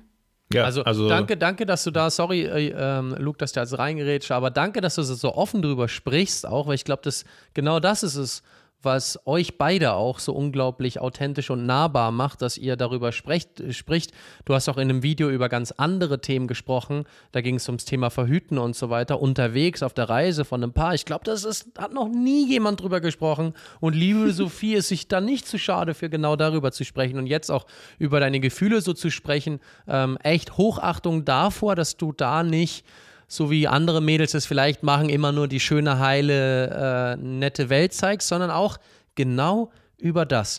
Und ich glaube, dass dich das und euch beide, aber gerade dich, auch so vom Fahren her, dir unglaublich viel Selbstbewusstsein bei den nächsten Touren geben wird, wo du einfach weißt, ah, ich brauche jetzt nicht Albanien 2.0. Ähm, wir drehen entweder um oder du sagst, ach was, das soll jetzt schlimmer gewesen sein als das Theth-Tal, weil du zwischenzeitlich mal ein Enduro-Training, ihr habt es eben mal kurz angesprochen, mit KTM hast du mal was gemacht. Und ähm, dieser Moment, wenn du Angst hast beim Fahren, weil da vorne gibt es ein Hindernis, dann kommt eine scharfe Kurve, links geht es tief runter und du hättest die Angst, dass du da runterfährst, dieses Gefühl der Angst kommt nur dann, wenn du die Erfahrung nicht hast. Woher sollst du die Erfahrung auch haben? Jetzt hast du die Erfahrung gemacht und weißt das nächste Mal vielleicht besser Bescheid, wie du mit so einer Situation umgehst. Was ist, wenn dein Motorrad langsam um die Kurve fahren muss? Ähm, Du hast ja. es ja vorher nie trainiert, du hast es vorher nie machen müssen. Genau das haben wir bei KTM dann gelernt. Also ich hatte auch nach dem Event dann das Gefühl, wenn ich jetzt nochmal ins Tettal geschickt werden muss. Würdest du es rückwärts fahren? Tal, dann vielleicht, ich weiß nicht, ich würde zwischendrin zelten, aber ich glaube, ähm, ich würde es viel besser schaffen. Was, glaube ich, auch noch ein, wichtigen, ähm, also ein wichtiger Punkt war, dass ich bei einem Sturz äh, bin ich rechts hingeflogen, also auf die rechte Seite. Ins und Gebüsch ich bin rein. ins Genau, den hast du auch, den Clip hast du, glaube ich, auch verwendet gehabt in deinem Richtig. einen Video. Und man sieht es nicht, aber also es ging nicht steil runter oder so, aber man hat halt gespürt, also ich bin da runtergerollt und das war das erste Mal, dass ich richtig auch geflogen bin, sag ich mal, vom Motorrad. Und ich habe gespürt, dass es unter mir ein bisschen nach unten geht und ich hatte dann richtig Schiss. Ich habe dann in dieses Gebüsch auch gegriffen, also ich habe mich da festgehalten und diese Angst hat sich dann so in mir verfestigt, dass ich dann äh, nach dem Café gesagt habe, ich, ich will dann nicht wirklich mal irgendwo runterrollen. Weil ja, das war halt einfach. Ich meine, die ganze Aktion, das hat sich einfach alles sehr angekündigt und dass das ja. keine kluge Idee war. Äh, rückblickend muss man sagen, wenn man da unbedingt reinfahren will, dann hätten wir spätestens bei dem Café einfach das Zelt hätten aufschlagen sollen. Ja, also, ich habe es auch, glaube ich, ich es nicht auch gesagt, aber irgendwo willst du dann auch nicht mehr. Und das Problem war ja, wir haben ja auch unseren Luxusbunker gebucht gehabt. Ja, genau, wir, wir, mussten ja. Nee. Das einzige Mal, dass man vorbucht. Nee, aber ähm, also rückblickend würden wir wirklich sagen, falls man das nochmal so naiv angeht wie wir, dann würden wir auf jeden Fall das Zelt einfach irgendwo aufschlagen. Warum nicht irgendwo schlafen, einfach sagen, hey, ja. äh, nochmal Kräfte sammeln. Am nächsten Tag hättest du das 100% geschafft. Ja, genau. Das ärgert mich auch heute irgendwie so, dass ich, dass wir beide diesen Tunnelblick hatten. Wir haben überhaupt nicht die Chance oder die Möglichkeit gesehen, ja, jetzt nimmt euch halt eine Nacht oder so. Und wir haben gedacht, nein, nein, nein, müssen da jetzt ankommen. Ja, mein, mein Pool, meine Shisha-Bar. Ja, Weil wir so viel Shisha rauchen. Äh, Aber, nee, aber, aber, in, in so einem Moment, äh, da brauchst du dich jetzt im Nachhinein nicht ärgern, auch wenn du natürlich vielleicht die Strecke jetzt anders fahren würdest. Aber in dem Moment, glaube ich, die Energie im Kopf noch zu haben, zu sagen, wunderbar, es hat nicht geklappt, Game Over an der Stelle, wir machen jetzt hier ganz gemütlich Zelt aufbauen. Oh, ich glaube, das ist auch saumäßig schwierig, dass du Ja. da so für dich so abgeklärt bist. Das macht ihr in fünf Jahren. Werdet ihr euch genau immer richtig entscheiden, weil ihr da eingespielt seid. Ihr wisst, äh, wie der andere auch drauf ist. Aber Sophie, wenn du einen roten Kopf hast, ähm, am Heulen bist, körperlich am Zittern bist, da, da hat auch Luke ein ganz anderes Empfinden dafür. Der sagt einfach nur, oh mein Gott, hoffentlich kommen wir hier irgendwie aus dieser Oh ja. Scheiße wieder raus. Und ja, nicht, der war besorgt. äh, und nur nicht, ah, Sophie, dir geht's gerade nicht so gut, kein Problem, wir, wir zelten jetzt hier. Es gibt aber keine Dusche, keinen Strom und, und, und Toilette und hatten wir auch so. nichts mehr. Wir hatten eine Dose Ananas. ja, aber ey, ich hatte einfach, es ist lustig, dass du das jetzt ansprichst. Ich hatte, ich hab's ja verbockt. Also du bist mir ja blind hinterhergefahren. Ich hatte ja die Route mehr oder weniger geplant und so weiter. Ich habe mich selbstverständlich verantwortlich gefühlt für alles, was da passiert. Ich meine, ich hätte ja auch mal selber gucken können. Ja, aber es ist nun mal so bei uns, dass du meist keinen Bock darauf hast und ich hatte irgendwie bisher, hat es irgendwie immer geklappt, bis halt zu dem Punkt. Und ich habe einfach nur gedacht, Alter, schick den Helikopter vorbei, ich habe keinen Bock mehr. äh, ja, und dann ähm, war ich aber so erleichtert, als wir dann einfach uns da wirklich zu entschieden haben. haben gesagt, Ja, Alter, du weil hattest ja dann auch noch richtig Spaß. ich, ja, dazu kommen wir gleich noch. Ähm, wir haben dann eben das Motorrad stehen lassen, haben Sophie äh, bei Elke und Stefan in den Pickup ge ge gepackt und ganz im Ernst, da fragt sich jetzt der eine oder andere Zuschauer oder Zuhörer, oh mein Gott, äh, mein Motorrad einfach in Albanien, das teure Ding mit allem drum und dran, einfach irgendwo stehen lassen. Das war uns in dem Moment so scheißegal. Du Uns- denkst da nicht mehr dran. das war uns so egal. Das, ey, wirklich, das wäre völlig egal gewesen, wenn das weg gewesen wäre. Natürlich nicht, aber in dem Moment haben wir gedacht, Alter, nicht. Oder wenn jetzt jemand sagt, ja, was hätte ich denn gemacht ohne Elke und Stefan? Da hätten wir das Zelt aufgeschlagen. Ja. Und außerdem, was man nicht vergessen darf, wie Walle schon gesagt hat, ist ein ziemlicher Touri-Hotspot. Da kommen sehr viele Trucks Da und so fährt vorbei. dauernd ein 4x4 an dir vorbei. Da verendet niemand, weil er nicht von allein runterkommt. Da schmeißt du dich Ja. irgendwo in irgendeinen Truck rein, dann geht das schon. Aber ähm, war trotzdem eine interessante Grenzerfahrung und dann wurde Sophie runterkutschiert quasi mit Elke und Stefan. Das Motorrad haben wir stehen gelassen und die Straße war auch so ruppig, dass bei den beiden dann hinten noch die Aufhängung vom Dachzelt am Arsch gegangen ist. Ja, das glaube ich, dass Ähm, viele Fahrzeuge dort kaputt gehen. Ja, Ja, und dann hatten ja. wir noch so zwei Österreicher kennengelernt, äh, zwei Geschwister, Konstantin und Clara, die sind da unterwegs gewesen und mit denen bin ich dann runtergefahren, dass ich das auch nicht allein fahren musste. Geheizt. Und das hatte richtig Spaß gemacht dann, weil es ist für mich ist richtig eine Last abgefallen, weil ich, äh, weil ich wusste, oh mein Gott, Sophie ist zum Glück versorgt bei Elke und Stefan. Ich muss nicht mal die ganze Zeit in den Rückspiegel äh, gucken und mir vorwerfen, was ich da angerichtet habe, sondern sie ist versorgt, sie kommt in ein, zwei Stunden irgendwie unten an und jetzt muss ich mich nur noch um mich selbst kümmern quasi und äh, bin dann mit den beiden runtergeheizt. Und das Lustige war, die Clara, die ist zu dem Zeitpunkt, die ist ungefähr auch so alt wie wir, irgendwie Mitte 20 gewesen, ähm, die ist zu dem Zeitpunkt auch erst ein paar Tage Offroad gefahren. Das war ihre Ja. erste Tour. Aber die ist mit einer Suzuki 350 gefahren. Äh, DR 350. Unglaublich leichtes Motorrad, wiegt, glaube ich, äh, 140 Kilo. Aber halt schon älter. Ist ein älteres Motorrad, Ja. klar, aber ähm, hatte hinten auch nur, glaube ich, ihr Zelt drauf. Den Rest hat ihr Bruder getragen und so. Also sie hatte sehr, sehr wenig Gepäck drauf, unfassbar leicht. Und die ist da lang geheizt wie eine Gazelle. Und ähm, die war auch, bei dem Café haben wir die getroffen, die war so viel fitter als wir. Ja. Ja. Und dann haben wir einfach gedacht, mein Gott, ähm, klar, wir haben uns da irgendwie selbst, haben das alles selbst verbockt und so, aber mit einem leichteren Motorrad wäre es dir ganz und, klar und leichter dass gefallen. du mehr Gepäck nimmst. Genau, also das war auch einfach äh, das Motorrad. Also muss ich ganz klar sagen, es war einfach zu schwer.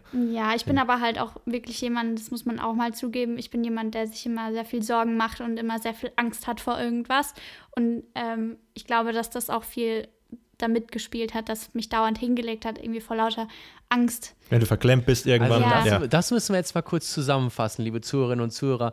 Sophie fährt nach Albanien mit einem zu schweren, zu großen Motorrad, fährt dann durch eines der berühmt-berüchtigsten Täler für Hobby-Enduristen und erzählt uns jetzt, dass sie eigentlich Angst hat. Also äh, dann bist du echt ein Badass, weil dann wolltest du deine Angst aber hardcore überlisten, weil äh, ich kenne Leute, die haben wirklich Angst, indem sie einfach nur rausgehen und äh, eine 200 Kilometer Tagestour auf Asphalt in Deutschland fahren. Da haben die schon Angst, dass sie auf eine Kurve zufahren und, und äh, bremsen wie bekloppt. Ich bin ja vorher mit Sophie und Luke schon zusammengefahren. Wir waren in Kroatien unterwegs und ich habe auch ein paar Aufnahmen von den beiden gemacht. So mit einem Handheld-Gimbal sind sie mir hinterhergefahren und dann ich mal denen hinterhergefahren. Und dann dachte ich mir immer nur so, ey, nicht so schnell, nicht so schnell. Ich komme da mit der Kamera, wenn ich einhändig fahren muss, komme ich gar nicht hinterher. Und Sophie ähm, und auch Luke wirklich wunderschönen Fahrstil auf der Straße gefahren. Und oh. das sah auch ich alles, weniger. und das sah auch alles so aus, als würden die zwei echt sehr gut klarkommen. Und klar, Straße ist halt wieder was anderes. Die BMWs, mhm. wenn du jetzt endurotechnisch nicht so wahnsinnig viel Erfahrung hast, die verzeihen dir auf der Straße wahnsinnig viel. Du kannst spät bremsen, du kannst viel korrigieren, auch noch in der Kurve. Die Elektronik vom Fahrwerk, das ABS, alles harmoniert perfekt. Im Gelände verzeihen dir diese Motorräder nicht so viel wie kleine, leichte Sportenduros zum Beispiel. Im Gelände ist ein schwerer Trümmer einfach etwas, das muss schon passen. Und wenn du über einen Stein drüber fährst, der vor dir liegt, und du lässt dich daraus aus dem Konzept bringen, dann liegst du. Da kannst du nicht mit ja. deiner Kraft dagegen arbeiten. Es geht eher darum, dass du dann versuchst, sogar technisch komplett loszulassen, um das Bike machen zu lassen, weil es geht sowieso in die Richtung, wie das Bike will, nicht was, was du willst. Und aber äh, echt, also du sagst gerade eben, du hast eigentlich Angst und dass du dann umfällst und dann geht es da runter und dann fährt ihr durchs Thethtal. Äh, ich meine, klar, Luke ist federführend, was die Navi betrifft, das weiß ich bei euch beiden, aber du machst es ja mit. Wäre das yes. jetzt eigentlich, wäre das jetzt eigentlich, wenn ich äh, dich mal fragen darf, Luke, äh, wäre es jetzt so, dass du zum Beispiel, wenn du jetzt das, die Zeit umdrehen könntest und du wüsstest, was dort passiert, hättest du vielleicht auch mal sagen können, oder würdest du deinem jetzigen Ich von vor ein paar Monaten sagen, pass auf, lass die Sophie doch einfach im Süden auf Asphalt fahren. Ich will aber meinen Spaß haben. Ich möchte gerne ins Gelände gehen, weil ich glaube, du hast mehr Spaß noch am Gelände fahren. Hast nicht so das Problem mit dem schweren Bike, weil du bist kräftiger und bist viel größer. Und du fährst dann die äh, Theth-Route durch den Süden. Wäre das heute eine Alternative oder würdet ihr immer sagen, nee, nee, nee, wir müssen jeden Kilometer zusammenfahren, äh, weil nur zusammen sind wir stark? Wie wäre das heute? Also das, ist, glaube ich, auch eine Frage. Die würde mich Uns gibt es nur als Päckchen. Nein. Nee, äh, da haben wir auch schon öfter drüber gesprochen. Genau, also 100 Prozent, ey. Wir sagen auch schon auf der Weltreise, ähm, wie du sagst, weil ich bin, ich fahre gern mal harte Sachen dann und äh, hab Ich habe da jetzt noch nicht so meinen Spaß dran. Ich verstehe das. ich kann es nachvollziehen, dass es Spaß macht, aber ich bin da noch nicht so angekommen. Du kannst es halt nicht genießen. Bei dir ist es halt sehr verkrampft und äh, ja. äh, du musst die ganze Zeit vor dir auf den Boden gucken. Und ich, ich liebe das halt einfach, dieses ein bisschen im Outback quasi unterwegs zu sein. Und äh, ich, ich weiß nicht, ich bin da irgendwie ein bisschen kaputt. Aber auf jeden Fall, ich habe auch so ein paar Routen schon mir markiert auf Google Maps irgendwie für die Weltreise. Kann man sich ja so Fähnchen setzen und so. Und immer wenn ich irgendwo ein geil. komplettes Google Maps ist voll mit Fähnchen. Wenn ich irgendwo in Südamerika irgendeinen so kranken Offroad-Pass finde, dann kommt da ein Fähnchen drauf, ja. Und auch im Himalaya und alles Mögliche. Und Georgien haben wir ja ganz schön viel. Gibt ja tolle Gebirge, die noch viel, viel schlimmer sind als Albanien. Und äh, da will ich eigentlich lang. Aber ich weiß, ich habe da auch eine Verantwortung Sophie gegenüber. Aber deswegen haben wir dann gesagt, hey, auf der Weltreise zum Beispiel haben wir nichts dagegen, uns mal zwei Wochen zu splitten oder so und uns irgendwo mal wieder zu treffen. Also spricht ja nichts dagegen. Also wir sind da nicht so, ich würde es heute auf jeden Fall, genau wie du sagst, so machen. Ich fahre es vielleicht mit Elke und Stefan als Supportfahrzeug. Die waren ja eh da, wäre super gewesen.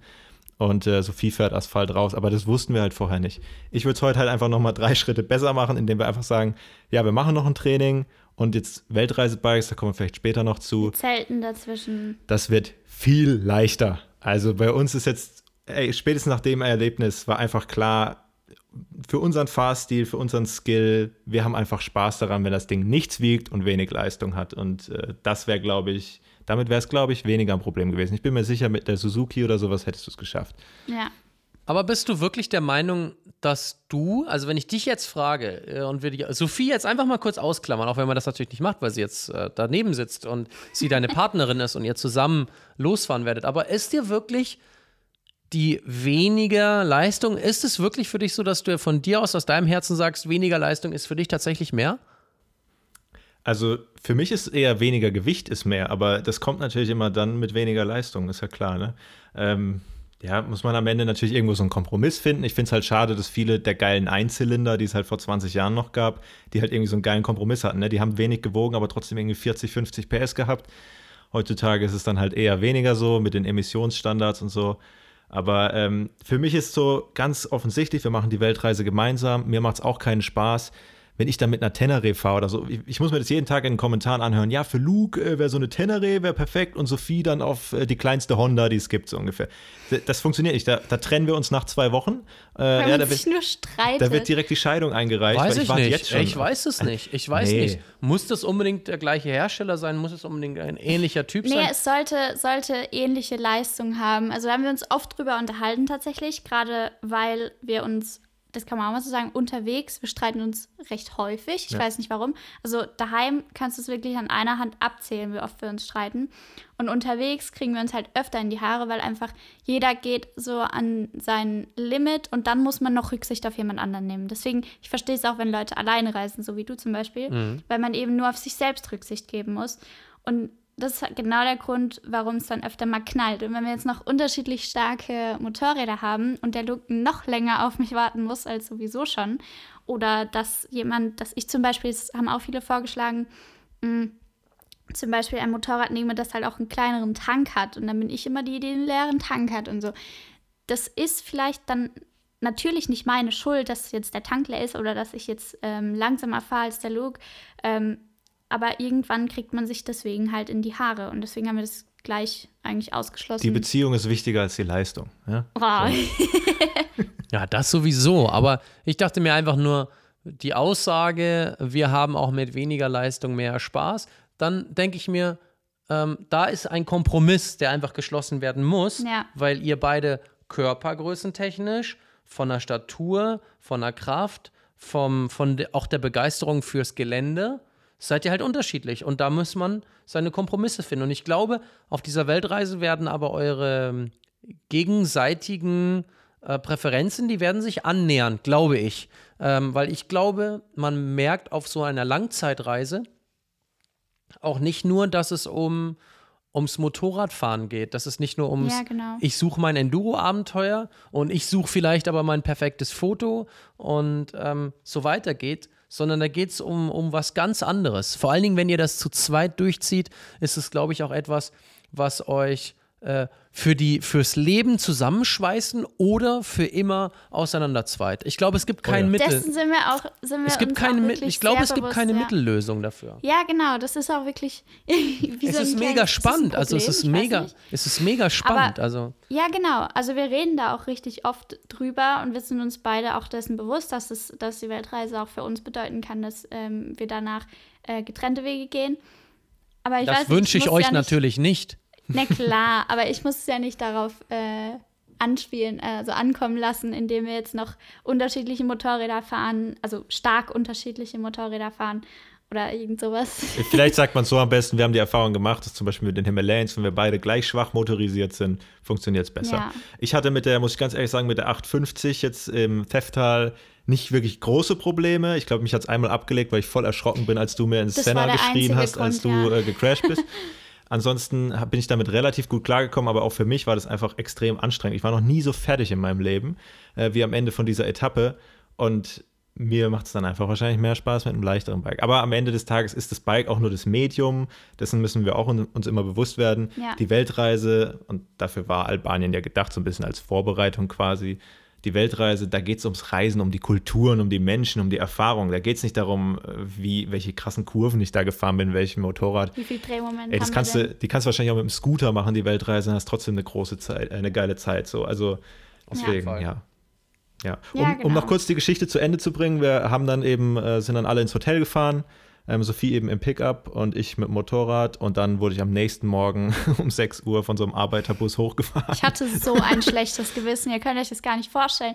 Weil ich war in diesem Hotel, ja, mit dem Pool und allem und dem ganzen Essen und Trinken und Krams. Ich meine, ich hatte zu tun, ja, ich habe gearbeitet, aber ich weiß nicht, ich hatte halt eine Brise um den Kopf und so mir ging's prima und der Luke ist da hochgeschuckelt, stundenlang mit dem Ding, nur um mein Motorrad zurückzuholen, weil ich's nicht Nein, nein, nein, bekommen. nein, nein. Und ich hatte auch gleichzeitig, war super froh, dass du am Pool lagst, weil ich gedacht habe, ich hab's verbockt, ich hole jetzt deinen Bock da runter und dann haben, hat sich ich das mein, Thema gegessen. So. Du hattest ja auch wirklich Spaß an dem Tag, hast du erzählt gehabt. Ja, ey, war Hammer. Also der Arbeiterbus, da lief auch Deutschrap drin, war absoluter Hammer. Ich dachte so, Deutschrap Deutsch, kann ich Deutschrap ist in Albanien äh, extrem beliebt. In jeder Kneipe. ja, in da jedem will man dem mal Auto. entfliehen.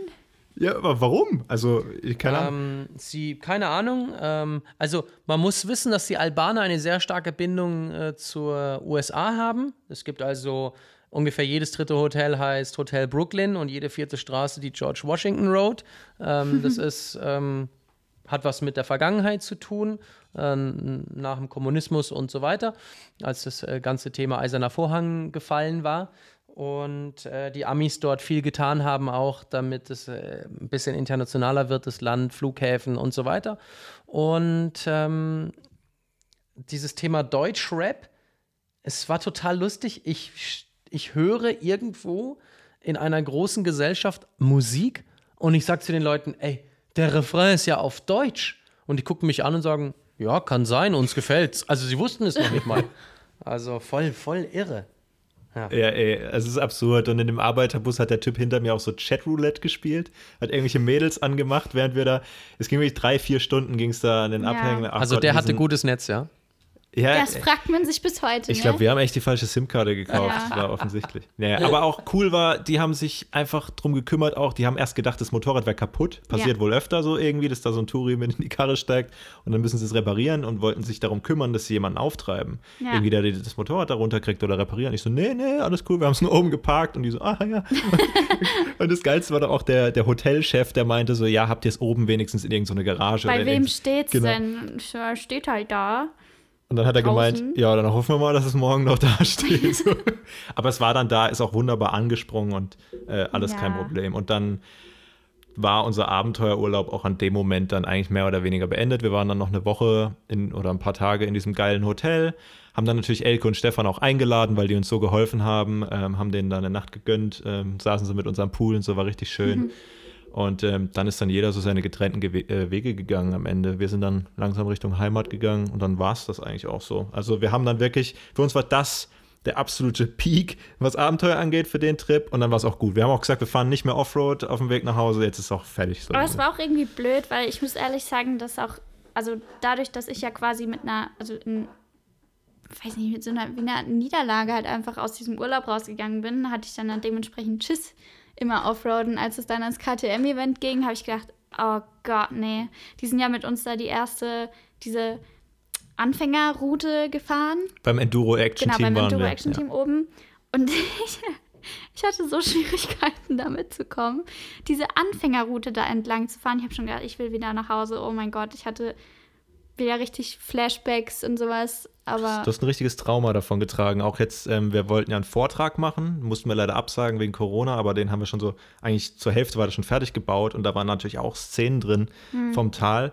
Und äh, das hat wirklich innerlich, also wir saßen da wirklich und haben auch stellenweise geheult, als wir das Material nochmal angeguckt haben, feuchte Finger und so. Da ein richtiges Ja. Trauma. Und auch jetzt, als ich das Video geschnitten habe, Alter, es hat mir richtig, die ersten paar Tage am Schnitt hat mir das richtig den Tag versaut. Wenn ich da dann, kamen alle drei Minuten rüber. Es tut mir so leid. Ey, weil da wirklich Sophie heulend in der GoPro und sie ist die arme kleine schwache Ich hab Sophie. dich so lieb. Ich mach das nie wieder mit dir. Ey, ich habe richtige Gewissensbisse. Ihr habt, ihr habt aus dieser Zeit habt ihr richtig was mitgenommen. Und für euch beide, ähm, wo ihr beide wisst, was ihr nicht mehr wollt. Du willst, Ja. Luke, Sophie nicht mehr in Situationen reinbringen, wo du vorher vielleicht nicht genau weißt, wie es ausgeht. Und Sophie wird sich in solche Situationen wahrscheinlich auch in Zukunft nicht mehr reinbringen lassen. Und dann lieber. Ich guck vorher jetzt. Ja, du guckst oder du sagst einfach, nee, ich bleib jetzt hier stehen und äh, ich drehe wieder um. Und, äh, und vielleicht seid ihr dann auch so, dass ihr in dem Moment sogar gar nicht böse aufeinander seid. Sondern du sagst einfach, ich drehe um, ich fahre dann außen rum und du fährst einfach weiter. Und heute Abend, in ein paar Stunden, treffen wir uns wieder. Wir vereinbaren, Ja. äh, dass wir spätestens um die Uhrzeit da sind, damit man sich keine Sorgen machen muss. Und schwuppdiwupp ist das Problem gelöst. Ich glaube, ihr werdet in Zukunft so gestärkt durch diese Niederlage, wie du sie nennst. Aber ich finde immer, diese Momente, die ähm, dir als Niederlage vorkommen, wenn du in einem Jahr äh, drüber nachdenkst, wirst du es als, als große Bereicherung und eigentlich ist es keine Niederlage dann mehr, sondern es ist äh, eine Erfahrung, die du gesammelt hast und die dir keiner mehr nehmen kann und die du in diesem albanischen, in dieser Wildnis erleben musstest. Das war für dein Schicksal ganz entscheidend, um, um für deine Zukunft, wenn ihr zusammen auf Weltreise seid, absolut abgebrüht unterwegs seid. Weil ihr seid jung, ne? Ihr seid äh, zehn Jahre und mehr jünger als ich und wenn ich mir vorstelle, mit Mitte 20 oder Anfang 20 da lang zu fahren, äh, auch ohne jegliche Erfahrung, ich hätte mich das, glaube ich, nicht getraut. Ähm, und ihr macht es halt einfach oder du machst es auch mit. Ähm, natürlich, um den Luken gefallen zu tun, aber du weißt in Zukunft auch, selbst wenn er dich wieder durch irgendeine scheiß Schlammpassage führt, sagst du vorher, hier, ich bleib stehen und fahr du das dadurch, ich mach's nicht ohne, ohne ihm darüber einen Vorwurf zu machen, sondern es ist einfach der Lauf der Dinge. Ihr wollt eine Weltreise mit dem Motorrad machen, da wird es viele solche Situationen geben, die sich dann auch nicht einfach umplanen lassen, weil der Weg das eben von euch verlangt. Und äh, da werdet ihr immer wieder auf die Probe gestellt, aber wenn ihr, wenn ihr liebevoll und ehrlich miteinander umgeht, und der Luke hat es ja nachträglich auch gezeigt, indem er sich immer wieder bei dir entschuldigt hat, ich kann das so nachvollziehen. ich kann das so nachvollziehen. Ich hatte auch mal eine Freundin, die ist auch hinterhergefahren und äh, wir haben bei weitem nicht sowas gemacht. Äh, ganz einfach nur. Aber ich dachte mir bei jeder Kurve, dachte ich mir, hoffentlich passiert nichts. Und, ähm, ja. und schau, und schau. Und jetzt, äh, guck, ihr habt, ihr habt, äh, ich denke, ihr werdet sehr, sehr viel äh, daraus gelernt haben. Und liebe Zuhörerinnen, liebe Zuhörer, wir machen jetzt etwas, das ist nicht abgesprochen, aber ich mache es jetzt einfach als der Ältere von uns dreien. Ich sage einfach, Leute, dieses Abenteuer ist noch lange nicht zu Ende. Aber diese Folge, die endet jetzt hier. Und wir machen einfach einen zweiten Teil. Den hört ihr euch in ein, zwei Wochen an. Und ähm, wir freuen uns auf euch, wenn ihr das nächste Mal wieder einschaltet. Ähm, Luke, Sophie, ihr dürft euch jetzt noch mal kurz verabschieden. Und dann geht es in der nächsten Folge weiter mit ähm, Themen, die wir uns eigentlich für diese Folge vorbereitet hatten, aber die besprechen wir gleich in der nächsten Folge. Also hört wieder rein und ihr habt jetzt die letzten Worte in dieser Folge. Ich glaube, es ist die 19. Folge. Ich habe den Überblick verloren. Ähm, ja, ich Luke, auch. Sophie. Ähm, ja, jetzt hat er uns ziemlich überrascht. Ne? Jetzt die Folge auf Aber einmal vorbei. Das ist eine gute Idee, das stimmt. Nee, also Albanien, Abenteuer abgehakt. Ich kann nur einfach euch allen da draußen mitgeben. Schaut euch vielleicht einfach mal ein bisschen vorher an, wann der Asphalt anfängt, weil sobald man auf Asphalt ist, sind die meisten Probleme gelöst. Und ansonsten, ja, kennt eure Grenzen, aber auf der anderen Seite, ich finde, Scheitern ist nicht was Schlechtes zwangsweise. Also, wie Walle schon sagt, ich glaube, ich bin so stolz auf dich, äh, wie du da rausgegangen bist. Und äh, es gibt kein Mädel wahrscheinlich auf der Welt, das mit so einem schweren Bock da, mit deiner Statur da hochgefahren ist. Ja, es hat einen Grund. ja, es hat einen Grund, aber Wahnsinn. Also, ähm, ja. Ja, ich wollte noch erzählen, also ich habe ein kleines Tattoo, da steht einfach nur Yes drauf. Ähm, und das habe ich mir machen lassen, weil ich in meinem Leben eben so viel Ängste hatte. Ich sage bewusst hatte. Ich hatte wirklich vor allem Angst. Also wirklich alles. Höhe, Fahrstuhl, Schiff, keine Ahnung. Alles Mögliche. Und ich habe dadurch viel, also ich habe mir das tätowieren lassen, um ein bisschen mehr Ja zu sagen zu Sachen. Und dadurch ist es auch alles besser geworden. Und ich hatte auch richtig viel Angst vor diesem Offroad-Abenteuer. Und ich habe mir wieder gesagt, nein, du sagst jetzt Ja zu und du machst das. Und ich will einfach nur sagen, man muss nicht immer Ja dazu sagen. Irgendwann sind Ängste auch mal berechtigt. Man muss nicht immer zu sich selbst sagen, ja, ähm, überwind halt deine Angst oder so. Nee, der Körper hat Ängste aus bestimmten Gründen und manchmal ist es auch gut, die zu behalten und auf sie zu hören. Sehr schön. Ich hatte in Albanien auch eine Situation, in der ich tatsächlich beim Motorradfahren das erste Mal mich gefühlt habe, wie du dich auch gefühlt hast, nämlich mit wackeligen Knien, ein bisschen Angst im Bauch, aber das dann in dem zweiten Teil dieser Folge. Oh, der Cliffhanger-Walle. Okay. Bis bald. Ciao, ciao. Tschüss.